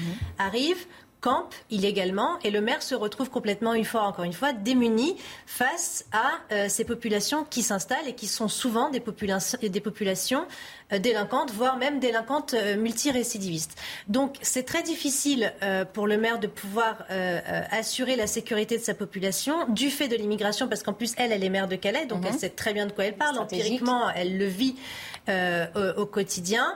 Les OQTF dont je parlais tout à l'heure en propos liminaire euh, concernant Monsieur le ministre de l'Intérieur sont encore une fois des mesures qui sont presque, euh, enfin qui ne sont même pas presque, qui sont visiblement inapplicables puisqu'il faut entrer en relation diplomatique. C'est pour ça qu'elle parle d'enchevêtrement des compétences, mais finalement, par rapport à l'immigration, mmh. il faudrait qu'il y ait le triptyque ministre de la Justice, ministre des Affaires étrangères et ministre de l'Intérieur mmh. qui se tiennent main dans la main afin de pouvoir assurer finalement une réponse réelle, affirmative concernant les laissés-passer consulaires, puisque c'est ce problème aujourd'hui qui est en réalité la, finalement, qui serait la clé de voûte de la réussite du maintien de l'ordre dans les collectivités et d'assurer la sécurité des Français. Alors, Natacha Bouchard voulait euh, réagir à vos propos. Oui, tout à fait. Hein, euh, dans, le sens où euh, il, est important, effectivement, quand on parle de, sécurité euh, au, quotidien ou, plus spécifiquement sur des populations, dire immigrées, encore que pas toutes, hein, celles qui, qui demandent l'asile, pourquoi pas Moi, c'est pas, c'est pas, c'est pas en tout cas mon, sujet clivant. moi, je, je, considère que le, le ministre de l'immigration doit euh, impérativement euh, être en harmonie avec le ministre de la Justice. Absolument. Ça, ça c'est plus possible, quoi. C'est plus possible. Euh, on a aujourd'hui le, ministre de l'immigration qui d'ailleurs n'existe pas en tant que tel très clairement. Euh, il faudrait un ministère à part, selon vous? Oui, je pense ah qu'il faudrait un, ministère euh, clairement euh, à part pour qu'il puisse travailler directement avec le, ministre de, la Justice. et il faut bien comprendre que les, hommes et les femmes qui sont qui assurent notre sécurité, que ce soit la police nationale, que ce soit les CRS, que ce soit la PAF, bah, en fait, ils ont aussi l'impression qu'ils euh, remettent tous les jours en fait euh, leurs leur, euh, compétences et leur travail en jeu parce que très clairement la justice ne suit pas. Mmh. Donc c'est plus possible de, de voir que on fait la même chose tous les jours. Moi, je ne baisse pas les bras, vous me connaissez, je suis une battante et, je suis là pour défendre les intérêts de, de ma population. Mais c'est quand même pas normal que chaque jour, on se retrouve face au même problème et que on sollicite tout le temps la police euh, nationale euh, alors que très clairement la police nationale elle est là pour assurer la, la, tranquillité des, citoyens. Mmh. Donc euh, il, faut vraiment remettre un peu les choses à plat, prendre de la hauteur et être en, capacité, eh bien, au niveau du, du, ministère de la Justice, de comprendre ce qui se passe euh, techniquement, parce que tout ça est, technique. Il y a bien sûr la partie humanitaire que voilà que je, tiens à, préserver, mais euh, euh, la fermeté n'existe plus, mhm. peu ou rarement, et à partir de là, bah, c'est vrai que le droit et les droits de l'homme, ils existent aussi pour tout le monde, et les citoyens ont aussi le droit euh, à euh, un respect euh, et à une tranquillité et à avoir la capacité à, pouvoir voilà travailler dans dans de bonnes conditions. Donc moi je voilà, pardon Madame le Maire, je, passe la parole. On a aussi deux autres invités en plateau qui voulaient s'exprimer sur le sujet, mais vous restez avec nous bien sûr. Charles c'est important ce qu'elle dit Madame le Maire. Elle, dit rester battante, mais évidemment on sent un peu de on la sent un peu désemparée avec ces, ces micmacs administratifs et sur la proposition d'un oui, alors, dédié à l'immigration, ça simplifierait Bon, il y, avait eu une expérience euh, il y a une dizaine d'années hein, sous mmh. Nicolas Sarkozy d'un ministère plein. Je, ne suis pas certain que tout ça, d'ailleurs, euh, en fait, euh, facilite le travail administratif. Moi, je crains qu'un ministère plein consacré à ces sujets complique et rajoute encore une strate administrative. Et si l'expérience n'a pas été renouvelée depuis, depuis la tentative Nicolas Sarkozy, je pense qu'il y, a une bonne raison, puisqu'il y a mmh. bien un ministre en charge de l'immigration, hein, qui, est le ministre, qui est le ministre de l'Intérieur. Mmh je pense qu'on s'est un peu éloigné du des propositions de, du sujet ah, originel qui était, on qui était celui de le du sujet, c'est aussi pouvoir de la police municipale. Oui, qui était celui de Christian Estrosi, parce que là, on, parlait, on a parlé du sujet de Calais, qui était un mmh. sujet très important, puisque Calais est effectivement, comme le dit Madame Bouchard, une de nos, une de nos frontières euh, mmh. maintenant euh, extérieures de l'Union, mmh. puisque le Royaume-Uni est, sorti, et on connaît tous euh, les problématiques qui sont, qui sont spécifiques à, Calais et, au Calaisie. je pense que les, les propositions aussi de, de Christian Estrosi, il faut les mettre dans un contexte, c'est-à-dire d'une métropole, grande ville mhm. qui dispose de beaucoup de moyens. D'ailleurs, Nice, depuis maintenant plusieurs années, est une ville qui, sous l'impulsion de Christian Estrosi, mhm. a vraiment mis le sujet de, de, la sécurité de la police municipale très en avant, avec beaucoup de moyens.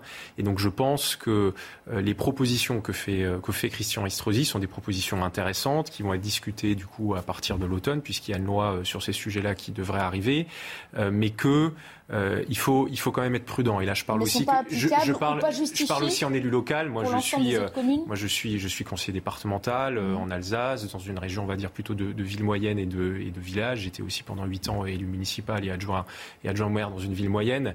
Et je dois reconnaître que depuis j'étais depuis huit ans que je suis je suis élu, je n'ai jamais entendu aucun de mes collègues maires me dire qu'il souhaitait le renforcement de ses pouvoirs sur le sujet spécifique euh, de, de l'immigration. Après, il n'est peut-être pas question de les imposer à tous, mais de je donner pense la possibilité. Que, voilà, je pense qu'il y, a, y, a, y, a, y a des propositions qui sont intéressantes qui ont été lancées par Christian Estrosi. Il faudra en parler, mais attention là aussi à ne pas avoir euh, de discours et de réponses uniformes, puisque sur, je pense, le sujet euh, de, de l'immigration, peut-être qu'à certains endroits, les communes pourrait apporter une réponse.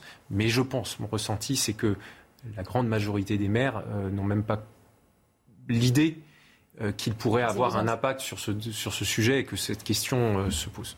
Mhm. Geoffroy-Antoine, c'est vrai qu'au cœur de la question, il y a aussi là le, rôle du maire, euh, le pouvoir du maire euh, qui est amené à représenter l'État à l'échelon euh, local et qui doit pouvoir avoir tous les moyens pour le faire. Mais pour revenir à la question de la, police municipale, qui est la mhm. police de la mairie, hein, finalement de la municipalité, il faut quand même lui redonner les moyens d'être dissuasif. Vous savez, moi j'ai eu beaucoup de retours de policiers municipaux qui me disent ah, mais la délinquance, les voyous, pour eux, on n'est pas des vrais flics. On n'est hmm. pas des vrais flics, on n'a pas le droit de contrôler, on n'a pas le droit de contrôler l'identité. Parce qu'on n'est que municipal et pas national. Et, certains ne disposent pas d'armes. Vous savez, hmm. avoir une arme, c'est extrêmement dissuasif, hmm. notamment dans des villes qui sont devenues des villes frontières, comme le disait Natacha Bouchard, le cas de Calais, mais il y a d'autres villes, je pense à Menton, par exemple. À Menton, j'étais en relation il n'y a pas si longtemps avec Michael Petit, qui est euh, le responsable syndical des douanes de Menton, et qui m'expliquait on est débordé, on est débordé, il y a des afflux d'immigrés qui sont quasi quotidiens, mhm. et on manque de personnel. Évidemment que la police municipale a un rôle à jouer, mais pour qu'elle puisse jouer son rôle dans des conditions qui sont décentes et efficaces, elle doit disposer des moyens. Et avoir une arme à la ceinture, ça permet d'être dissuasif. Pouvoir mettre fin, le débat de l'armement, un campement, ça permet de dire ok, voilà, on est efficace, il y a un campement qui s'installe, dans les deux heures qui suivent, il est, il est, démantelé.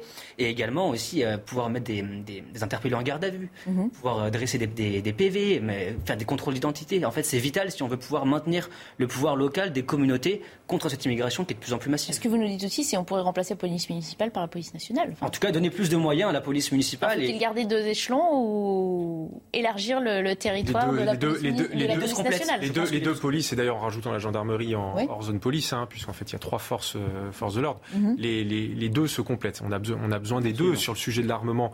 Moi, je partage ce que vous dites, hein, c'est-à-dire qu'on voit qu'il y a certains endroits maintenant où euh, simplement d'avoir des policiers avec, euh, avec une matraque euh, et des menottes ne, suffit. pas. Mhm. Donc il faut de l'armement. Après, il faut aussi rappeler qu'il y a la libre administration des collectivités et que les décisions d'armer ou non les polices municipales relèvent du, conseil municipal et du, et du, maire qui doit donner l'impulsion. Et je pense qu'il faut que ça, ça, reste le cas. Parce que là aussi, on, a des situations extrêmement différentes. Mhm. On a des communes où la police municipale euh, entre guillemets, n'est pas armée et c'est très bien comme ça et vaut mieux d'ailleurs qu'elle ne soit pas armée parce que c'est comme ça que fonctionne le contrôle social dans la commune, etc.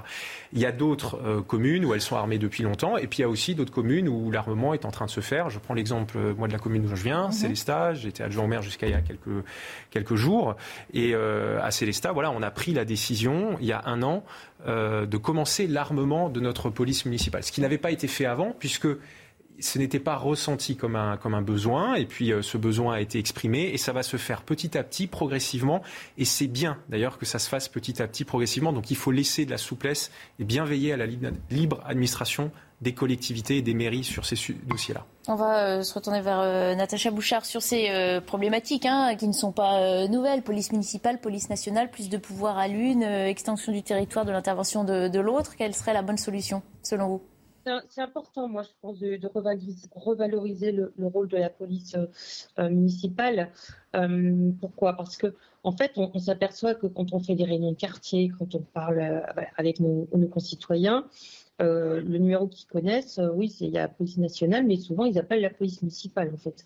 Donc il faut aussi avoir conscience que les, les, citoyens de plus en plus appellent la police municipale. Pourquoi? Parce que euh, elle, elle, est, elle est de proximité, donc elle, elle arrive de suite. Euh, et euh, voilà, la, chose, c'est que la police municipale, en fait, elle travaille, elle prépare le travail de la police nationale. Bon, ben, moi, je à un moment donné sur certains sujets. le contrôle d'identité, le relevé des cartes grises, etc. voilà, des, choses comme ça qui, qui, pourraient très bien avoir euh, en, mission. Euh, euh, voilà, moi je vois pas scandaleux le fait que la police municipale ait des droits supplémentaires, même si elle est rattachée en fait en autorité à la commune. Et, franchement, ça revaloriserait aussi ben, leur rôle et, leur, mission parce que la police municipale a beaucoup évolué. Euh, elle est, euh, euh, je ne sais pas si elle est majoritairement armée, en tous les cas chez nous, elle l'est depuis le début. Et leur, voilà, leur rôle, c'est plus, ce n'est plus juste de, de, la médiation, quoi.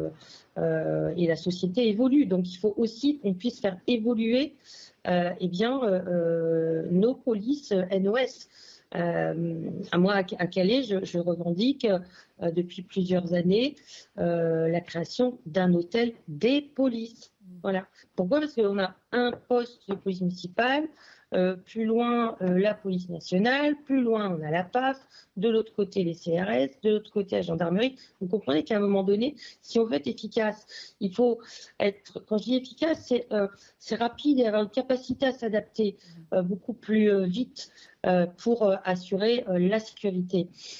Il, faut aussi qu'il y ait à un moment donné des expérimentations peut-être de, de regroupement dans des mêmes lieux.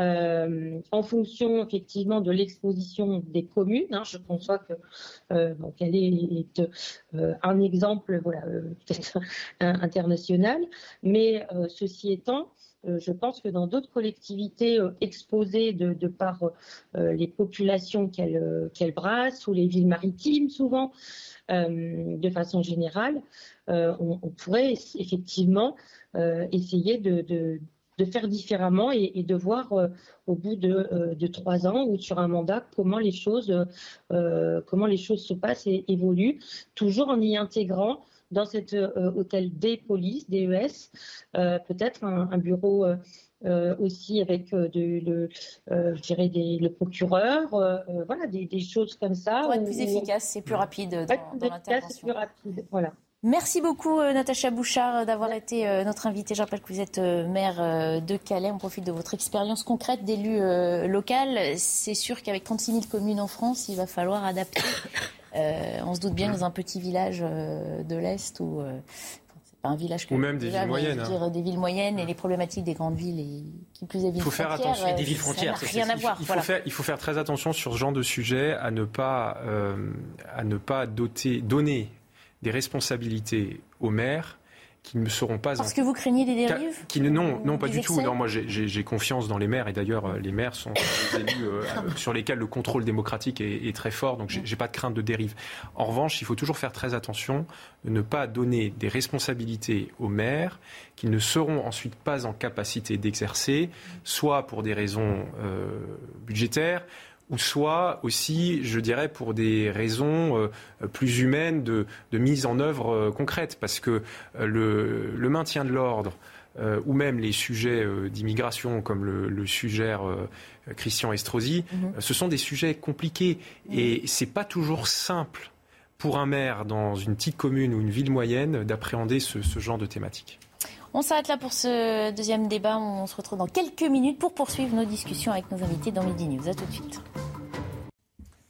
Il est 13h30 avant euh, d'évoquer nos prochains thèmes d'actualité, notamment les 100 jours du, euh, les 100 premiers jours du second euh, quinquennat d'Emmanuel Macron. On va s'arrêter sur les principaux titres de l'actualité de ce 2 août avec Mathieu Rio.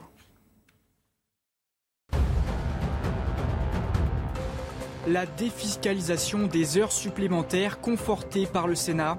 Le plafond à 7500 euros est pérennisé. L'Assemblée nationale avait voté la semaine dernière une hausse du plafond pour la seule année 2022. Le Sénat, à majorité de droite, a voté pour rendre cette défiscalisation définitive avec le soutien du ministre de l'économie Bruno Le Maire. Le chef d'Al-Qaïda tué par un drone américain à Kaboul, Ayman al-Zawahiri avait pris la tête de l'organisation terroriste après la mort d'Oussama Ben Laden en 2011. Il a été tué alors qu'il se tenait sur le balcon de sa maison dans la capitale afghane par deux missiles Hellfire sans aucune présence américaine au sol. Justice a été rendue, c'est ce qu'a déclaré Joe Biden en annonçant la neutralisation du chef terroriste. Cette très belle image enfin au Venezuela. Une centaine de bébés tortues marines sont nés en sécurité dans une écloserie. Elles ont été libérées sur la plage par un groupe d'enfants et de sauveteurs qui luttent depuis 16 ans contre leur extinction. S'élançant sur le sable, elles étaient impatientes de rejoindre la mer. 2022 a été l'une des meilleures années de ponte dans le nord du pays. Je vous le disais à l'instant, le chef de l'État euh, a pris quelques jours de repos fort de Brégançon, la résidence d'été des présidents de la République, alors qu'on fête les fameux 100 premiers jours de ce euh, second quinquennat. C'est une tradition française hein, de s'arrêter sur les, 100 premiers jours avant qu'on en discute en plateau. Question a été posée euh, ce matin au président des groupes parlementaires. Quel bilan font-ils de ces 100 premiers jours du président Macron? Écoutez quelques réactions recueillies ce matin par nos équipes. On prend les mêmes et on recommence. Voilà. Sauf qu'ils ont un peu du mal à trouver une majorité, mais j'ai l'impression qu'ils sont en train de la, voir avec les Républicains, si j'en crois euh, les différents votes au Sénat et les, euh, sur le PLFR, sur euh, le, pouvoir d'achat. C'est-à-dire que c'est toujours la même politique. je résumerai en une chose on n'augmente pas les salaires et on taxe pas les dividendes. Voilà, c'est-à-dire que pas question, tout est bon pour pas augmenter les salaires on fait des primes, on, défiscalise les heures supplémentaires, etc. Et puis par contre, tout est bon pour surtout pas taxer les entreprises qui font euh, des dividendes historiques. Le néant.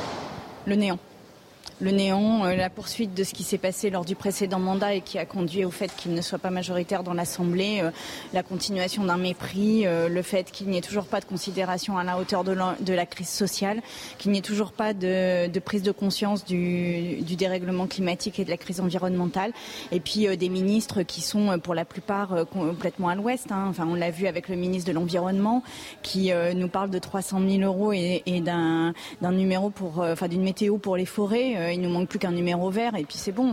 Non, vraiment, on n'est pas à la hauteur.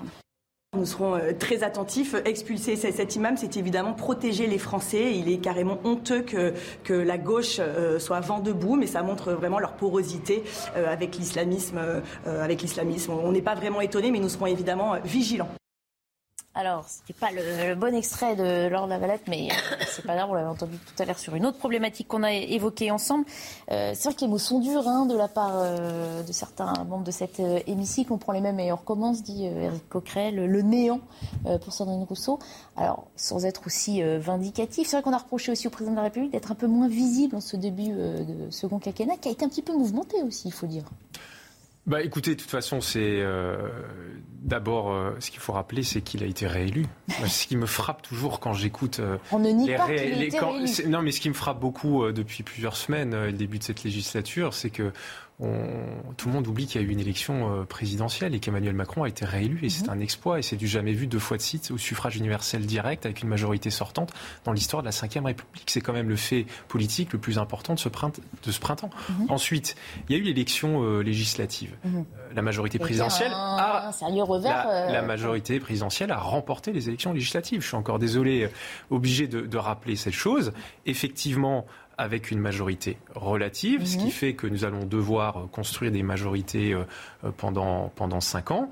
Mais je crois que les Français se sont exprimés quatre fois et ont validé le bilan euh, qui est le nôtre, et puis aussi en nous demandant de travailler peut-être un peu aussi autrement pour cette nouvelle législature et en construisant euh, des compromis. Alors il y a beaucoup de, il y a beaucoup de postures. Ces opposants euh, d'extrême gauche et puis d'extrême droite sont, sont dans leur rôle voilà, mhm. d'opposants. Je leur nie pas euh, ce, ce droit-là, mais je crois que le bilan de cette session parlementaire d'été, il est bon. Mhm. On va adopter là dans quelques quelques heures un paquet euh, pouvoir d'achat de 20 milliards d'euros pour euh, aider les Français à passer ce pic euh, d'inflation. On est mhm. sorti de l'état d'urgence sanitaire qui était aussi une attente et qui était, je crois, nécessaire. Donc, donc le bilan est là. Pour vous, le bilan est bon. On change du côté de plateau pour faire un peu le, bilan selon vous. on a reproché à Emmanuel Macron d'être peu visible, hein, je le disais dans ce début de quinquennat, un peu mouvementé. C'est vrai qu'on euh, lui a reproché de maintenir euh, le précédent euh, Premier ministre, de prendre du temps à nommer Elisabeth Borne, qui ensuite était un peu décriée. Il y a eu l'affaire Abad aussi. on va dire qu'il n'a pas débuté ce quinquennat dans les meilleures conditions. Oui, alors effectivement, euh, déjà, vous avez tout à fait raison de le souligner. Il s'agit du président sortant hein, qui a été réélu. Donc, euh, il n'y a pas évidemment de grandes surprises à attendre. En tout cas, on ne peut pas s'attendre à une grande éloquence comme ça de la prise en main de mesures euh, politiques rapides et efficaces dès les 100 premiers jours. Ça, ça c'est une évidence. Ce qui est vrai, c'est que il a été très peu visible mhm. sur le plan politique depuis la guerre en Ukraine notamment, mhm. ce qui lui a euh, également permis, entre guillemets, d'escamoter la, combativité euh, politique liée aux élections législatives euh, de juin de l'année dernière. Donc c'est vrai que de cette année, pardon. Donc c'est vrai que sur le plan politique, Emmanuel Macron, alors je vais pas dire qu'il apparaît de façon fantomatique, mais moi je le vois plutôt dans une posture symbolique et honorifique d'un président de la République sans réelle motivation. Pourtant, il avait lui-même appelé de ses voeux une action. Il avait dit qu'il nommerait un gouvernement d'action, d'action, d'action, pour le citer lors de son meeting à Marseille. Alors, il a, effectivement, il a, il a appelé de ses voeux un gouvernement d'action. C'est pour ça qu'il a maintenu en place Mme euh, Madame Borne, hein, qui lui avait présenté à l'époque euh, sa démission, justement parce qu'il estimait qu'elle était euh, suffisamment apte et courageuse pour mener à terme sa politique, enfin, en tout cas une politique de gouvernement cohérente et inhérente à ses souhaits et ses actions politiques. Mais après, effectivement, les 100 premiers jours, c'est un peu léger mmh. pour juger concrètement de ce qui peut se passer sur un mandat de 5 ans. moi, je pense que la guerre en Ukraine, et je le maintiens, a absorbé beaucoup de ses activités politiques. Maintenant, on est dans de plus en plus de, compromis avec, euh, avec l'Ukraine. Donc j'espère que il s'intéressera, il se penchera sur les préoccupations des Français qui mhm. sont à la fois sécuritaires, qui sont à la fois civilisationnelles et qui sont à la fois économiques. Mhm. Il faudra euh, remuscler tout ça pour la rentrée en tout cas. effectivement, 100 jours, c'est assez peu hein, mhm. pour avoir un esprit véritablement critique euh, sur, sur le bilan d'Emmanuel Macron. Il ne faut pas oublier quand même le scandale du Stade de France. Vous savez, il a Gérald Darmanin dans ses fonctions. Qui a impliqué l'un des plus fidèles lieutenants, on va dire. Exactement, c'est quand même un scandale d'État. On a accusé les supporters britanniques d'avoir fait ce qu'ils n'ont pas fait et on a été très très silencieux sur les véritables euh, acteurs de, cette délinquance incroyable. Mhm. Donc euh, quand on commence un mandat quand même avec ce type d'affaires, je pense qu'on le commence mal. Ensuite, euh, il y a quand même le pouvoir d'achat. On attend encore mhm. les, mesures concrètes mhm. qui vont permettre les Français de, sortir de, ce marasme économique qui, qui, qui, qui s'annonce. Et puis on va voir surtout à la rentrée les mouvements sociaux qui risquent de reprendre euh, très fort. On va voir si Emmanuel Macron va faire la même erreur qu'il avait fait pour les opposants au pass sanitaire et pour les gilets jaunes, c'est-à-dire le choix de la répression à tout va. Euh, je crois que ça pourrait jouer vraiment en sa défaveur. On verra ça euh, à la rentrée, on vous réinvitera pour euh, en discuter. Il nous reste un tout petit quart d'heure pour évoquer euh, l'actualité internationale. Il était l'un des terroristes les plus recherchés au monde. Ayman al-Zawahiri, qui avait pris la tête de l'organisation Al-Qaïda, a été, tué dans la nuit de samedi à dimanche à Kaboul par un tir d'un drone américain. On revient sur ces faits avec Yael Benamou et on en discute ensuite. Il sortait prendre l'air sur son balcon quand le chef d'Al-Qaïda a été ciblé par un drone américain à Kaboul en Afghanistan. Joe Biden, victorieux, a annoncé en direct à la télévision sa mort. Aujourd'hui, la justice a été rendue et ce chef terroriste n'est plus. Nous disons clairement ce soir, peu importe le temps que cela prendra, peu importe où vous vous cachez, si vous êtes une menace pour notre peuple, les États-Unis vous trouveront et vous élimineront. Il était considéré comme l'un des cerveaux des attentats du 11 septembre. Il aurait aussi planifié l'attaque en 2000 contre le navire USS Cole au Yémen, causant la mort de 17 marins américains. Les États-Unis l'ont aussi inculpé pour son rôle dans les attentats à la bombe en 1998 contre les ambassades américaines au Kenya et en Tanzanie qui ont tué 224 personnes. Selon Joe Biden, Eman al-Zawahiri coordonnait toujours les branches d'Al-Qaïda en appelant à attaquer des cibles américaines. Sa mort entraînera-t-elle des représailles? Qu'il n'y aura pas vraiment, euh, je dirais, de réaction significative. Euh, le numéro 2 d'Al-Qaïda a été éliminé euh, il y a deux ans à Téhéran. donc, voyez-vous, il ne s'est rien passé de spectaculaire. Pour ce spécialiste, cette nouvelle cible entre dans la continuité de la politique américaine vis-à-vis des mouvements djihadistes. Voilà, Barack Obama avait euh, réussi à éliminer Ben Laden. Joe Biden, qui mm. était son vice-président, a sa propre victoire avec euh, euh, cette neutralisation du numéro 2 d'Al-Qaïda Je ne sais pas si c'est une victoire pour Joe Biden. Enfin, pour l'Amérique. En tout cas, pour, pour l'Amérique. Et puis, mhm. je pense aussi, pour, de façon plus large, pour, pour l'Occident, qui, qui, est victime de la violence radicale de l'islam politique depuis maintenant près de 30 ans. Euh, effectivement, euh, c'est une, une bonne nouvelle que la disparition du, du chef d'Al-Qaïda qui a succédé à, à Ben Laden. Il faut aussi rappeler que ce monsieur Al-Zawahiri euh, avait menacé à plusieurs reprises la France, mhm. hein, notamment lors des débats euh, que le pays avait pu avoir sur, euh, sur le voile, euh, sur, et puis tous les débats autour de, de la laïcité. Donc c'est une victoire pour les États-Unis, mais c'est aussi d'une certaine façon quelque chose dont on peut se féliciter en France, puisqu'il nous avait pointé du doigt à plusieurs, à plusieurs reprises. La dernière chose que je voudrais dire sur, sur ce sujet, c'est qu'il est vrai, il est de bon ton depuis un moment maintenant de souvent critiquer les États-Unis. Euh, on a encore eu euh, l'occasion d'ailleurs il y a quelques jours à l'Assemblée nationale d'avoir une petite poussée d'anti-américanisme euh, tard dans la nuit. Alors c'était pas sur un débat de sujet de défense, c'était sur un sujet fiscal, mais il y a toujours cette facilité qu'on peut avoir dans le débat public à, critiquer les, États-Unis. On voit quand même qu'ils sont, qu'ils restent l'acteur majeur pour nous permettre de lutter contre euh, l'islam euh, radical à l'échelle euh, mondiale et que notre alliance avec les États-Unis, que ce soit sur le sujet militaire ou sur le sujet du renseignement, est, clé, si ce n'est euh, vital pour notre propre euh, Ils ont sécurité. Euh, quitter l'Afghanistan. Euh, oui, le, le, le, départ d'Afghanistan a, été, a été, on est d'accord. Mm. La, façon dont le départ d'Afghanistan s'est fait a été un, un, raté, mais là on parle de sujet de, de, sécurité et puis de, de, de cette guerre hein, qui est menée contre le, terrorisme islamiste depuis le, 11 septembre. Elle continue. On sait que c'est une mm. guerre au, au, long cours et puis ces personnes sont très dures à trouver. Ils se cachent dans des pays difficiles d'accès. Là, c'était en Afghanistan. Mm. Mais encore une fois, euh, qu'on le veuille ou non, euh, nous avons besoin de l'alliance et du savoir-faire et des renseignements américains mm-hmm. pour euh, lutter contre ces personnes-là. Et, le chef d'Al-Qaïda a bien été tué par, par les Américains. Mm-hmm. Je crois qu'il faut saluer effectivement l'effort des services secrets américains qui ont réussi à neutraliser un chef d'Al-Qaïda qui, comme vous le dites très bien, se cache partout dans des tunnels, dans des, dans des grandes résidences.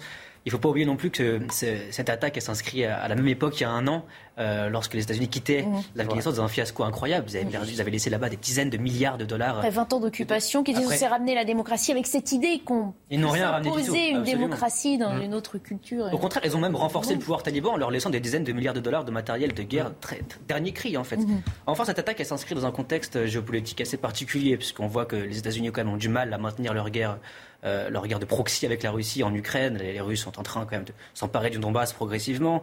On a vu aussi la Chine euh, qui euh, s'en prend verbalement en tout cas à Taïwan avec des exercices et qui menace d'une intervention mhm. américaine. Donc là, le choix de Joe Biden de frapper à ce moment très précis, c'est aussi d'envoyer un message au monde et de dire nous sommes encore la première puissance mondiale.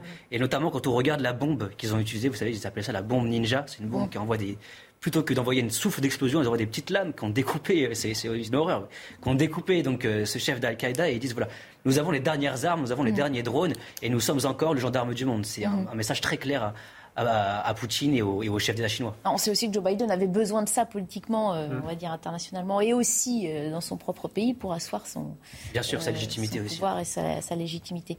Sabrina Medjeber, sur cette lutte contre le terrorisme, on le dit, elle concerne, c'est une victoire pour l'Occident tout entier, dit Charles Sitzenstuhl. C'est vrai qu'on en a parlé au début d'émission, ça, ça participe aussi de, de toute cette lutte qu'il faut mener contre l'islam radical. Absolument. Alors c'est vrai que c'est une réhabilitation de l'adage America's, America's First, pardon, euh, transpartisane, euh, c'est-à-dire euh, vraiment au-delà des clivages démocrates ou républicains. Depuis 2011, les États-Unis mènent une guerre contre Al-Qaïda et sa succursale d'ailleurs, mhm. Al-Qaïda au Maghreb islamique, Al-Qaïda à la péninsule arabique. Donc c'est très bien, c'est toujours une, bonne nouvelle de savoir qu'un chef religieux, prédicateur est est très influent dans le monde justement des, de la nébuleuse islamique à travers les différentes nations, soit effectivement tué. mais en même temps, c'est aussi la preuve que la politique qu'ont menée les Américains en Afghanistan et le retrait des troupes depuis les dernières est un désastre, puisque finalement, on se rend compte que ces prédicateurs s'y installent euh, impunément et continuent à mener une politique euh, d'influence et des prêches qui sont tout aussi dangereux quand on sait que notamment les filles ne peuvent plus aller à l'école en Afghanistan. On sait que toutes les femmes maintenant en Afghanistan sont toutes niqabisées. Donc euh, ça pose un problème aussi de, grille de lecture, de valeurs et de civilisation par rapport à la nôtre et donc de menaces comme vous le disiez précédemment, par rapport à notre, notre mode de vie, nos mœurs, notre souveraineté, notre territorialité, etc. Donc c'est très bonne nouvelle qu'il ait été est-ce que ça peut changer dans la, suite aussi des, relations et des, menaces terroristes hein, qui pèsent sur bah, ça plusieurs pays dans le monde face à cette. si, si tous ces gens-là étaient effectivement tués, ça changerait. On parlait tout à l'heure d'Hassan Hussein, mais tous les prédicateurs que, qui sévissent en France s'inspirent de prêches mm. religieux, de, de leurs corréligionnaires à l'étranger. Donc c'est toujours une très bonne nouvelle de savoir que ces gens-là n'officient plus. et Même si on sait qu'ils ont toujours un apanage autour d'eux et de fidèles lieutenants qui, on l'avait dit d'Al tous ces mouvements oui, euh, d'autres têtes réapparaissent plus, euh, ailleurs. Mais encore pas liés entre eux. Absolument. qui sont indépendants les uns des autres. Qui savent se développer. Mais qui, qui, s'interconnectent et qui euh, s'auto-nourrissent justement de, de, de prêches, de, de haine mm. contre l'Occident, de menaces contre l'Occident. Vous parlez tout à l'heure de, de justement de, de, comment dire, de notre posture et de notre singularité française vis-à-vis de la laïcité, vis-à-vis du voilement des femmes, etc., vis-à-vis de Charlie Hebdo, des caricatures. Le, je ne sais plus dont, son, le nom de cette personne qui avait euh, attaqué les ex-locaux de Charlie Hebdo, le Pakistanais, et qui s'était vu félicité par justement les islamistes de son village, qui eux-mêmes s'inspiraient des prêches de Kardawi à l'époque et qui étaient très influencés par euh, ces prédicateurs. Donc c'est évidemment une bonne chose parce que par réverbération sur notre sol, il y a une réelle action. Mmh. Mais euh, il y a les réseaux, il y a les nébuleuses. Après, moi, je pense toujours que quand euh, la tête ou une des têtes tombe, ça fait toujours très mal, contrairement à ce qu'on dit, et d'ailleurs contrairement à la propagande qui va certainement euh, euh, suivre dans quelques temps venant d'Al-Qaïda. Quand une tête tombe, ça fait toujours très mal dans le fonctionnement d'un réseau, mais plus que les réseaux et ses équipes, surtout le point de convergence. Et ça lit le débat qu'on a maintenant sur islam radical à l'extérieur et l'islam islam radical à l'intérieur qu'on a eu au début. C'est que le point de convergence, il est idéologique entre toutes ces mouvances. Et euh, Ayman al-Zawahiri, en, l'occurrence, euh, a notamment été fortement inspiré dans sa jeunesse par euh, les travaux et les écrits de Saïd Koutoub, qui est un des grands penseurs de l'islam de l'islam politique mhm. Euh, et euh, Saïd Koutoub fait partie des grandes références des nébuleuses mhm. islamistes dans le monde et également en Europe et dans certaines, certaines de nos villes et certains de, nos, de nos quartiers. Donc ça, ça montre qu'il y a bien entendu à combat euh, une lutte sécuritaire dans laquelle on est engagé depuis en gros maintenant 20, euh, une vingtaine d'années, depuis le, le 11 septembre, euh, mais qu'il y a aussi un, un combat culturel derrière. Mhm. Et l'Europe et l'Occident et la France, on ne peut pas se, se soustraire à ce combat, puisque il faut qu'on réaffirme nos valeurs et on voit bien que dès que on baisse la garde, mhm. qu'on a moins de, de vigilance, et eh ben cette euh, voilà, ce discours islamiste euh, se, propage. Donc il faut qu'on continue. Je crois que c'est aussi un peu euh, l'affaire de notre génération. Et on a besoin des États-Unis pour ça, si on en revient à la question que vous disiez. Mais je pense qu'on a besoin de toutes les grandes démocraties. Il ne faut pas se fâcher on a besoin, on a, mais on a besoin de toutes les grandes démocraties occidentales et on a singulièrement besoin des États-Unis qui, effectivement, restent encore pour le moment la grande puissance militaire et la plus grande démocratie occidentale, même si elle est elle-même fragilisée. mais cette alliance, mais cette alliance, cette alliance, elle est nécessaire. Et le moment singulier dans lequel on est euh, maintenant, c'est qu'il y a effectivement euh, cette menace islamiste depuis une vingtaine d'années, euh, à laquelle vient se greffer la montée en puissance de la Chine sur le plan international et qui remet nos valeurs en question de façon différente. Mm-hmm. Mais il y a aussi un combat de valeurs qui se mène. Et puis maintenant, depuis quelques mois, c'est de retour en Europe avec là aussi ce combat de valeurs qui est en train de se jouer entre, entre les démocraties de, de l'Europe de, de l'Ouest et puis le discours qui est porté par, par Vladimir Poutine. Donc c'est un moment historique singulier dans lequel on se trouve, où il y a des menaces qui sont multiples, qui sont aussi des menaces idéologiques, et je pense qu'il faut que, que, que l'Europe et l'Occident euh, ben, poursuivre cette, euh, bataille, cette Kulturkampf, si j'utilisais un, un, terme historique. Euh, un terme historique. Est-ce qu'on ne dit pas ça quand on ne veut pas voir aussi justement euh, l'affaiblissement de cet Occident? Certains disent aussi qu'au niveau géopolitique, géostratégique, les curseurs se déplacent euh, vers. Euh, l'affaiblissement, vous savez, l'affaiblissement de l'Occident, c'est une, une, rhétorique, c'est une rhétorique qu'on a depuis depuis au moins un siècle, un siècle et demi. Voilà, on, relit les écrits de la fin du 19e siècle, on a déjà cette rhétorique sur l'affaiblissement de l'Occident, le déclin de la civilisation. Voilà, on aime beaucoup se raconter ces histoires. mais en tout cas, euh, un pouvoir qui change de place sur le, globe. Et surtout une Europe, une Europe qui militairement, euh, économiquement, géopolitiquement s'affaiblit. Ça, c'est une réalité qui est palpable. On regarde l'armée française aujourd'hui, on envoie des Césars à l'Ukraine et donc il nous en manque 18 en fait. Ça, en dit long en fait sur les capacités régaliennes de notre armée. Et euh, effectivement, je pense que les États-Unis jouent un grand jeu dans la lutte contre, contre le djihadisme international. Mais il faut aussi se féliciter des efforts qui ont été fournis par nos soldats, par les mm. soldats français, au Mali, au Niger.